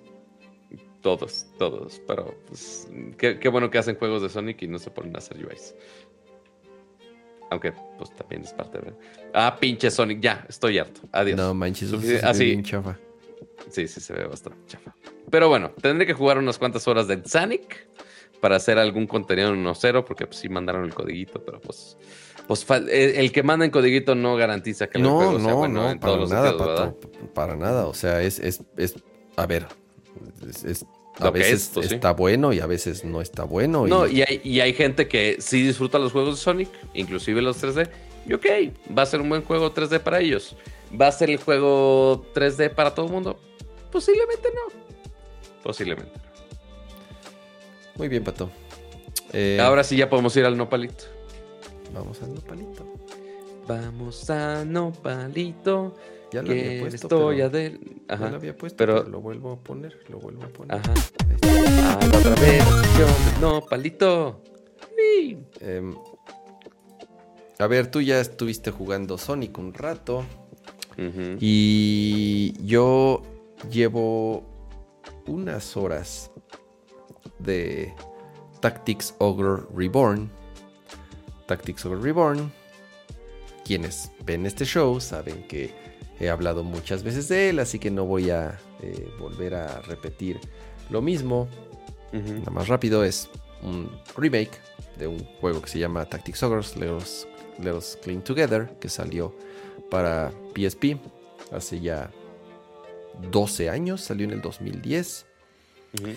Y va a salir para Switch, para Play 4, Play 5 y también para PC. No sale para Xbox, como, como juego super japonés, Xbox les vale gorro y no va a salir. Y, no va a salir en, Xbox. Y llevo, no mucho, llevo unas tres horas eh, del juego. Y... porque te acaban de pasar hoy, ¿no? Sí, así es, aquí está. El juego ya sale, sale mañana. Es todo lo que esperaba y más. Es...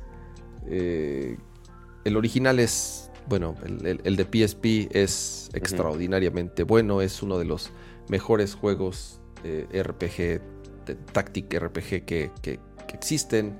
Es muy complejo, es muy largo.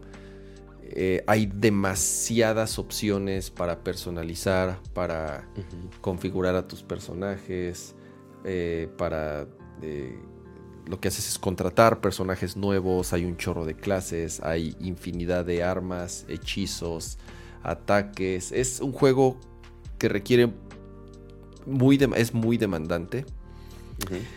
Pero a lo mejor incluso en su momento tenía ciertas fallas en el balance, en la manera en la que desarrollabas a tus unidades, en las que subían de nivel. Eh, no. Ay, se apagó tu cámara, pato. Ah, ahí, ya, regresó. Y esta versión lo que hace es toma la idea original, toma la historia, toma todo el gameplay, pero además de arreglar muchos de los temas que tenía o muchos de los problemillas que tenía en su momento la versión original, le agrega mucho más. Ahora todo tiene diálogos grabados, están muy bien grabados los diálogos, tanto en japonés como en inglés. Es muy fluido, corre a 60 cuadros por segundo a resolución nativa. Digo, es un juego gráficamente no muy complejo, pero se siente mucho cuando, eh, sobre todo cuando estás acostumbrado en Switch a que todo corre con trabajos a 30 cuadros o menos y que todo esté escalado y que la resolución es a lo mucho 4 y tantos P y lo estira a 720. Esto todo la resolución es nativa, 60 cuadros por segundo. La interfaz la rediseñaron por completo por las mismas limitantes del PSP en su momento. Pues no, no era muy eh, eh, fluida, no era muy fácil de entender. Ahorita rediseñaron toda la interfaz, rediseñaron todos los comandos mientras estás ya en, las peleas eh, jugando. Arreglaron temas con el balance, con la inteligencia artificial, arreglaron temas en cómo se desarrollan tus, tus unidades. Antes subían de nivel de, por clase y si te cambiabas de clase volvías a empezar de cero.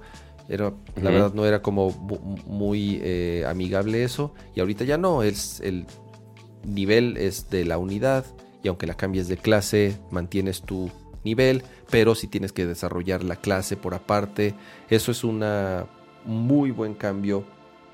Todo es instantáneo, todo es inmediato, no tiene loadings, es súper fluido. Es, es de verdad, eh, desde que lo anunciaron, estaba muy emocionado por, por poderlo jugar. Y es de nuevo todo lo que quería y todo lo que esperaba y más.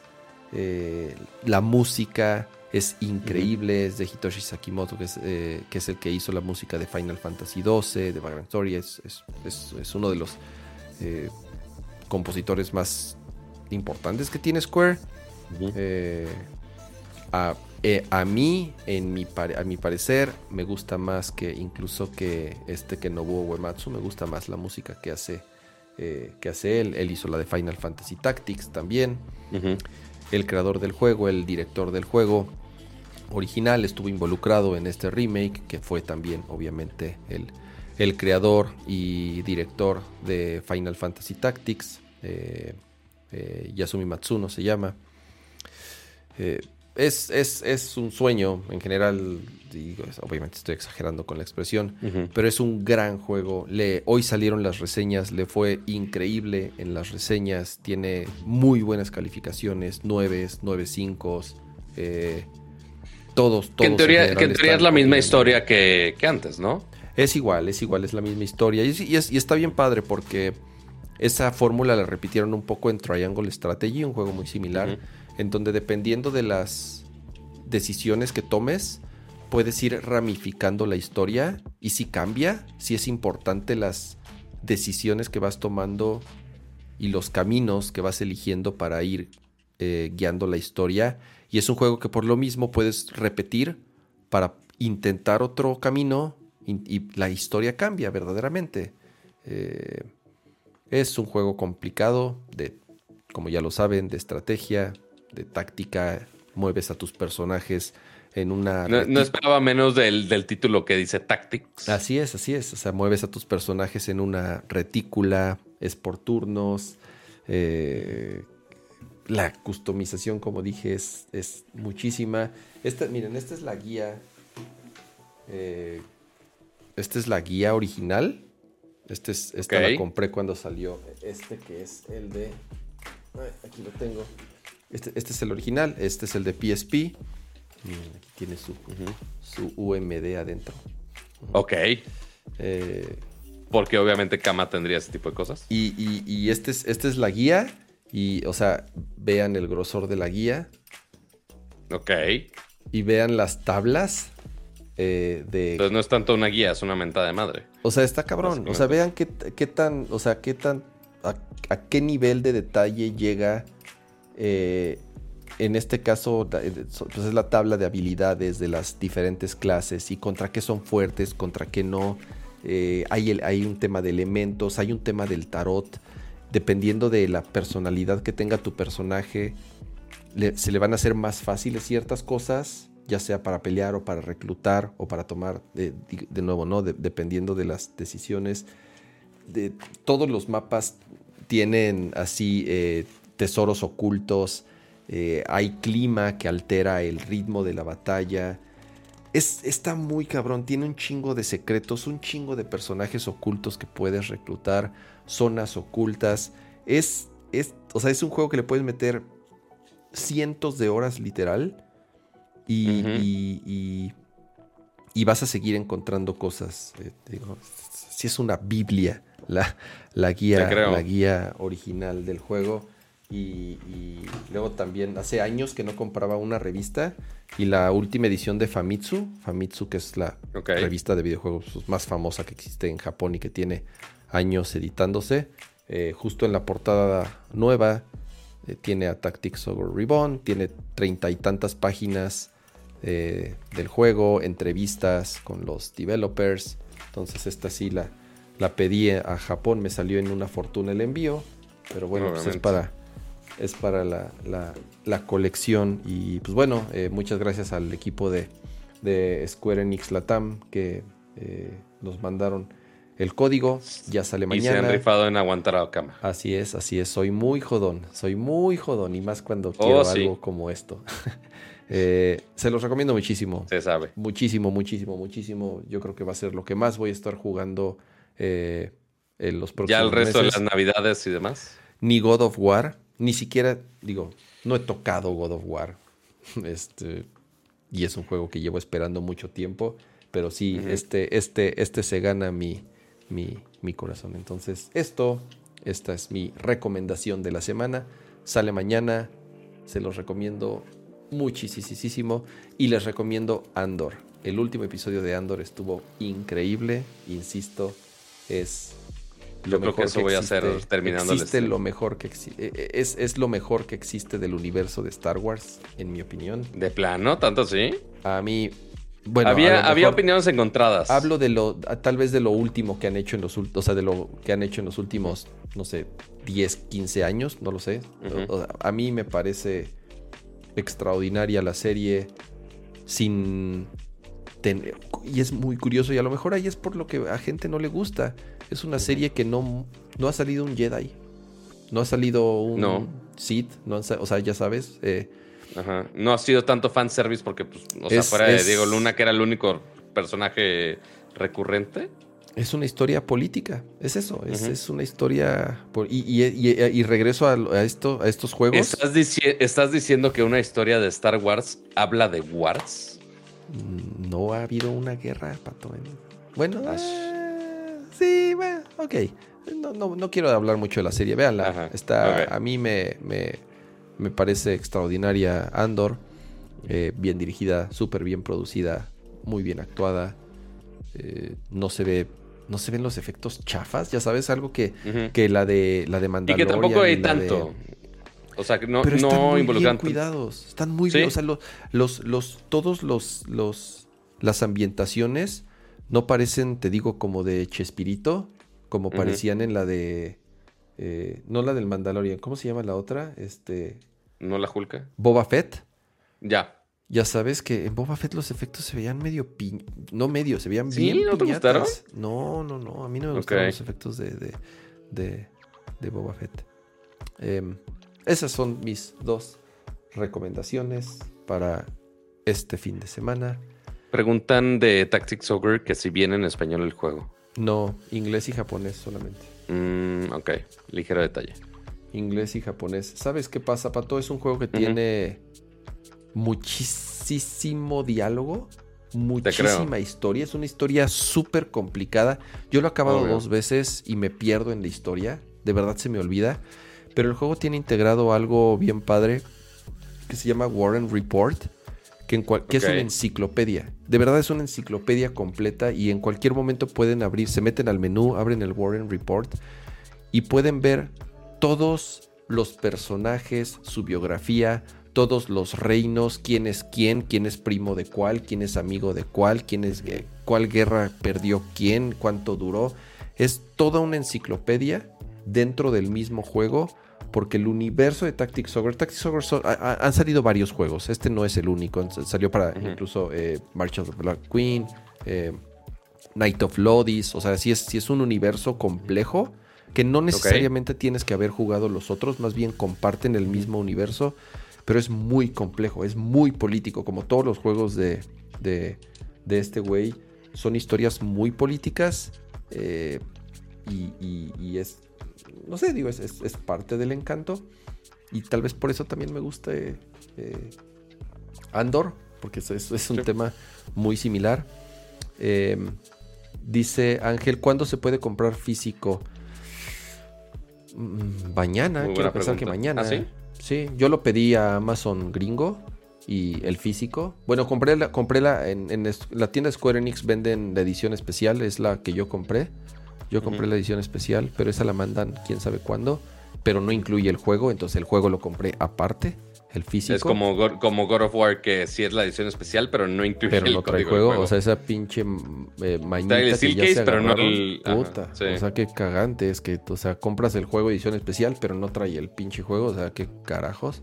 Entonces, sí, compré el juego en Amazon y compré la edición especial que no trae juego en la tienda de Square Enix. La música está increíble. Toda la volvieron a rehacer con orquesta Toda va a salir un soundtrack las próximas semanas. En Amazon México no aparece. Tienes razón, yo lo busqué en Amazon México y nada más dice no disponible. No sé por qué no lo están. Parece que no lo están distribuyendo en México de forma física. Mm, no lo sé. No lo sé. Yo lo mandé a pedir a Amazon Estados Unidos y me va a tardar como dos semanas más en llegar por alguna razón. Em, nada mal. Esa es mi recomendación Estamos ya, mira, llegando a las dos horas y media de show. Eh, un show que me gustó mucho. Me encantó que Leo haya estado por acá. Pero sobre todo, lo que más me gustó es todos los que estuvieron acompañándonos en el chat. Todos los que estuvieron participando. Todos los que eh, se suscribieron. Muchísimas gracias por, por apoyar el, podcast y por apoyar este proyecto. Muchísimas gracias a los que también mandaron ahí sus preguntas con los super chat y sobre todo muchas gracias a ti Patu por esta por acompañarme en esta edición de Nerdcore Life. No, es todo un placer estar por acá todos los jueves a las casi 12. ¿En qué momento? Pues llegamos a las 12, 13 de la madrugada ya. Este, el, tiempo pasa cuando uno habla de Sonic y de Tactics Ogre, aparentemente. Este, pero sí, todo un placer estar acompañados eh, todos los jueves en vivo totalmente.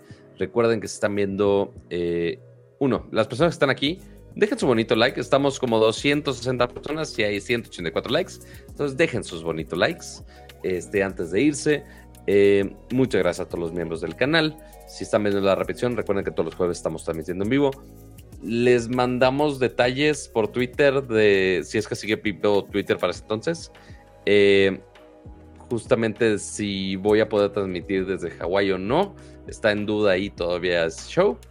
Este, pero pues les aviso en, en cuanto pueda para que estén bien informados todos. O si Kama va a hacer un stream nada más jugando Tactics Ogre, o no sé. Eh, pero Sí, muchas gracias a todos. Eh, si están viendo la repetición, dejen su like, dejen su review en las plataformas de audio. Eh, y recuerden que pueden estar conversando con nosotros todos los jueves en vivo por acá, este, para que no se lo pierdan. Y tenemos las plecas de los miembros de los, del canal, ¿no? Sí las tenemos por ahí. No, porque se rompieron. estoy en, otra instancia. Ya sabía, ya sabía. Así es. Este señor así es, le gusta romper el changarro. Este, ah. pero a ver, lo bueno, en teoría, yo debo tener esas imágenes. Porque yo las generé. Pero están aquí o están en el otro. De Modified. Quiero buscar archivos en este preciso momento o en él. Sí, aquí están, ya los encontré. Entonces, ah, voy a aplicar una cama y vamos a cargar imágenes en vivo en este preciso momento porque es lo mínimo que se merece. el... Tengo unas, tengo unas, a ver, déjame ver, no sé qué. no, ya, ya, las encontré yo, ya, ya, ya, ya, Está aquí. A ver, esta, dime si esta, Ahí está, ahí está la 1. No, pues ya la estoy mostrando yo. Ahí está. Ah, este, X. no pasa nada. Séanse las mismas. Sí, entonces. Son igualitas. Son igualitas. Sí, es la misma. Sí, no las he actualizado. Entonces, ajá, justo las mismas. Eh, estos son los miembros pro. Muchas, muchas gracias a los miembros pro, que ya cada vez está más peligroso ahí que llenen toda la pantalla. Entonces, vamos a tener que. Necesitamos buscar ahí un plugin que nos haga un scroll ahí tipo Star Wars, ya con todos los miembros del canal. Este, ahí necesitamos un developer que cargue a todos los miembros del canal automáticamente. Este, pero por supuesto también muchas, muchas, muchas, muchas gracias a los miembros Max y los miembros Ultra, que yo sé que faltan más miembros Max porque ya son 18 miembros Max. Este, según al menos lo que nos está diciendo los bonitos Analytics, déjalos leo en este preciso momento de la plataforma, porque igual, repito, es lo mínimo que merecen. Eh, ya si nos vamos en orden de antigüedad, eh, está Santi Yamacer, Lalo Villalobos, Adriel Macedo, Rafael Suárez, Nats Chopper, Kickblitz, Luis Aguilar, Art of Line, Ángel Valle, Pablo Muñoz, Adolfo Echavarri, eh, Ari Agerti, Fireground Siken, José Luis Sánchez, César Flores, Sergio Flores, y Rodrigo Beltrán. Y nuestros miembros ultra, por supuesto, vamos a seleccionar, según yo son nomás esos mismos dos. Justamente Vico Glés y Gabriel Consuelo. Muchísimas, muchísimas gracias por su apoyo. Nos ayuda a que sigamos generando un mejor show para ustedes y pues que podamos dedicarle un poquito de tiempo en nuestras vidas a estar platicando con ustedes, ¿verdad? Porque no está tan fácil en esta economía, este, in this economy, eh, y todos esos memes, memes eh, similares. Pero, bueno, Kama, muchísimas gracias por acompañarme en otro show más. Em, gracias, Típato. Eh, nos vemos la próxima semana, ojalá. Y si no, ya a ver qué nos inventamos para hacer el show y, que no pasen dos semanas. Imagínate, para dos semanas completas y que vean Nercor, se van a morir. Eh, y deja tú sin cosas de buen fin y demás. Uy, además es edición especial de buen fin, si es cierto. Bueno, eh, ya les estaremos sí, alguien ya estaba diciendo en el chat de, oye, ya empezaron los versos. Bueno, técnicamente no. O sea, empiezan el viernes 18. Se, les calienta la cola y empiezan así, o sea, ya el mes del. Te digo que se agarran el mes del buen fin. O sea, el, mes, el, buen mes. El mes de buen fin, mes de mundial, mes de todo. El, ¿La final del mundial va a ser con veintitantos de diciembre? ¿Una madre así? Puta, ni sé, pato. Ni sé. Sí, algo así. Algo así me dijeron. Pero sí, parte. Aquí seguramente vamos a ver deals interesantes. Eh, jueves en la madrugada, ya que corte a casi casi a, viernes. Eh, en horario de Hawái, quién sabe qué vaya a pasar ahí. Eh, pero también en 1.0 vamos a tener muchas guías de compra y recomendaciones al momento de comprar, así que estén atentos también por allá. Perdón, ese spot sí me lo puede cobrar cama. Está bueno. Muchas gracias a todos. Descansen y tengan bonito fin de semana. Gracias. Bye. Adiós.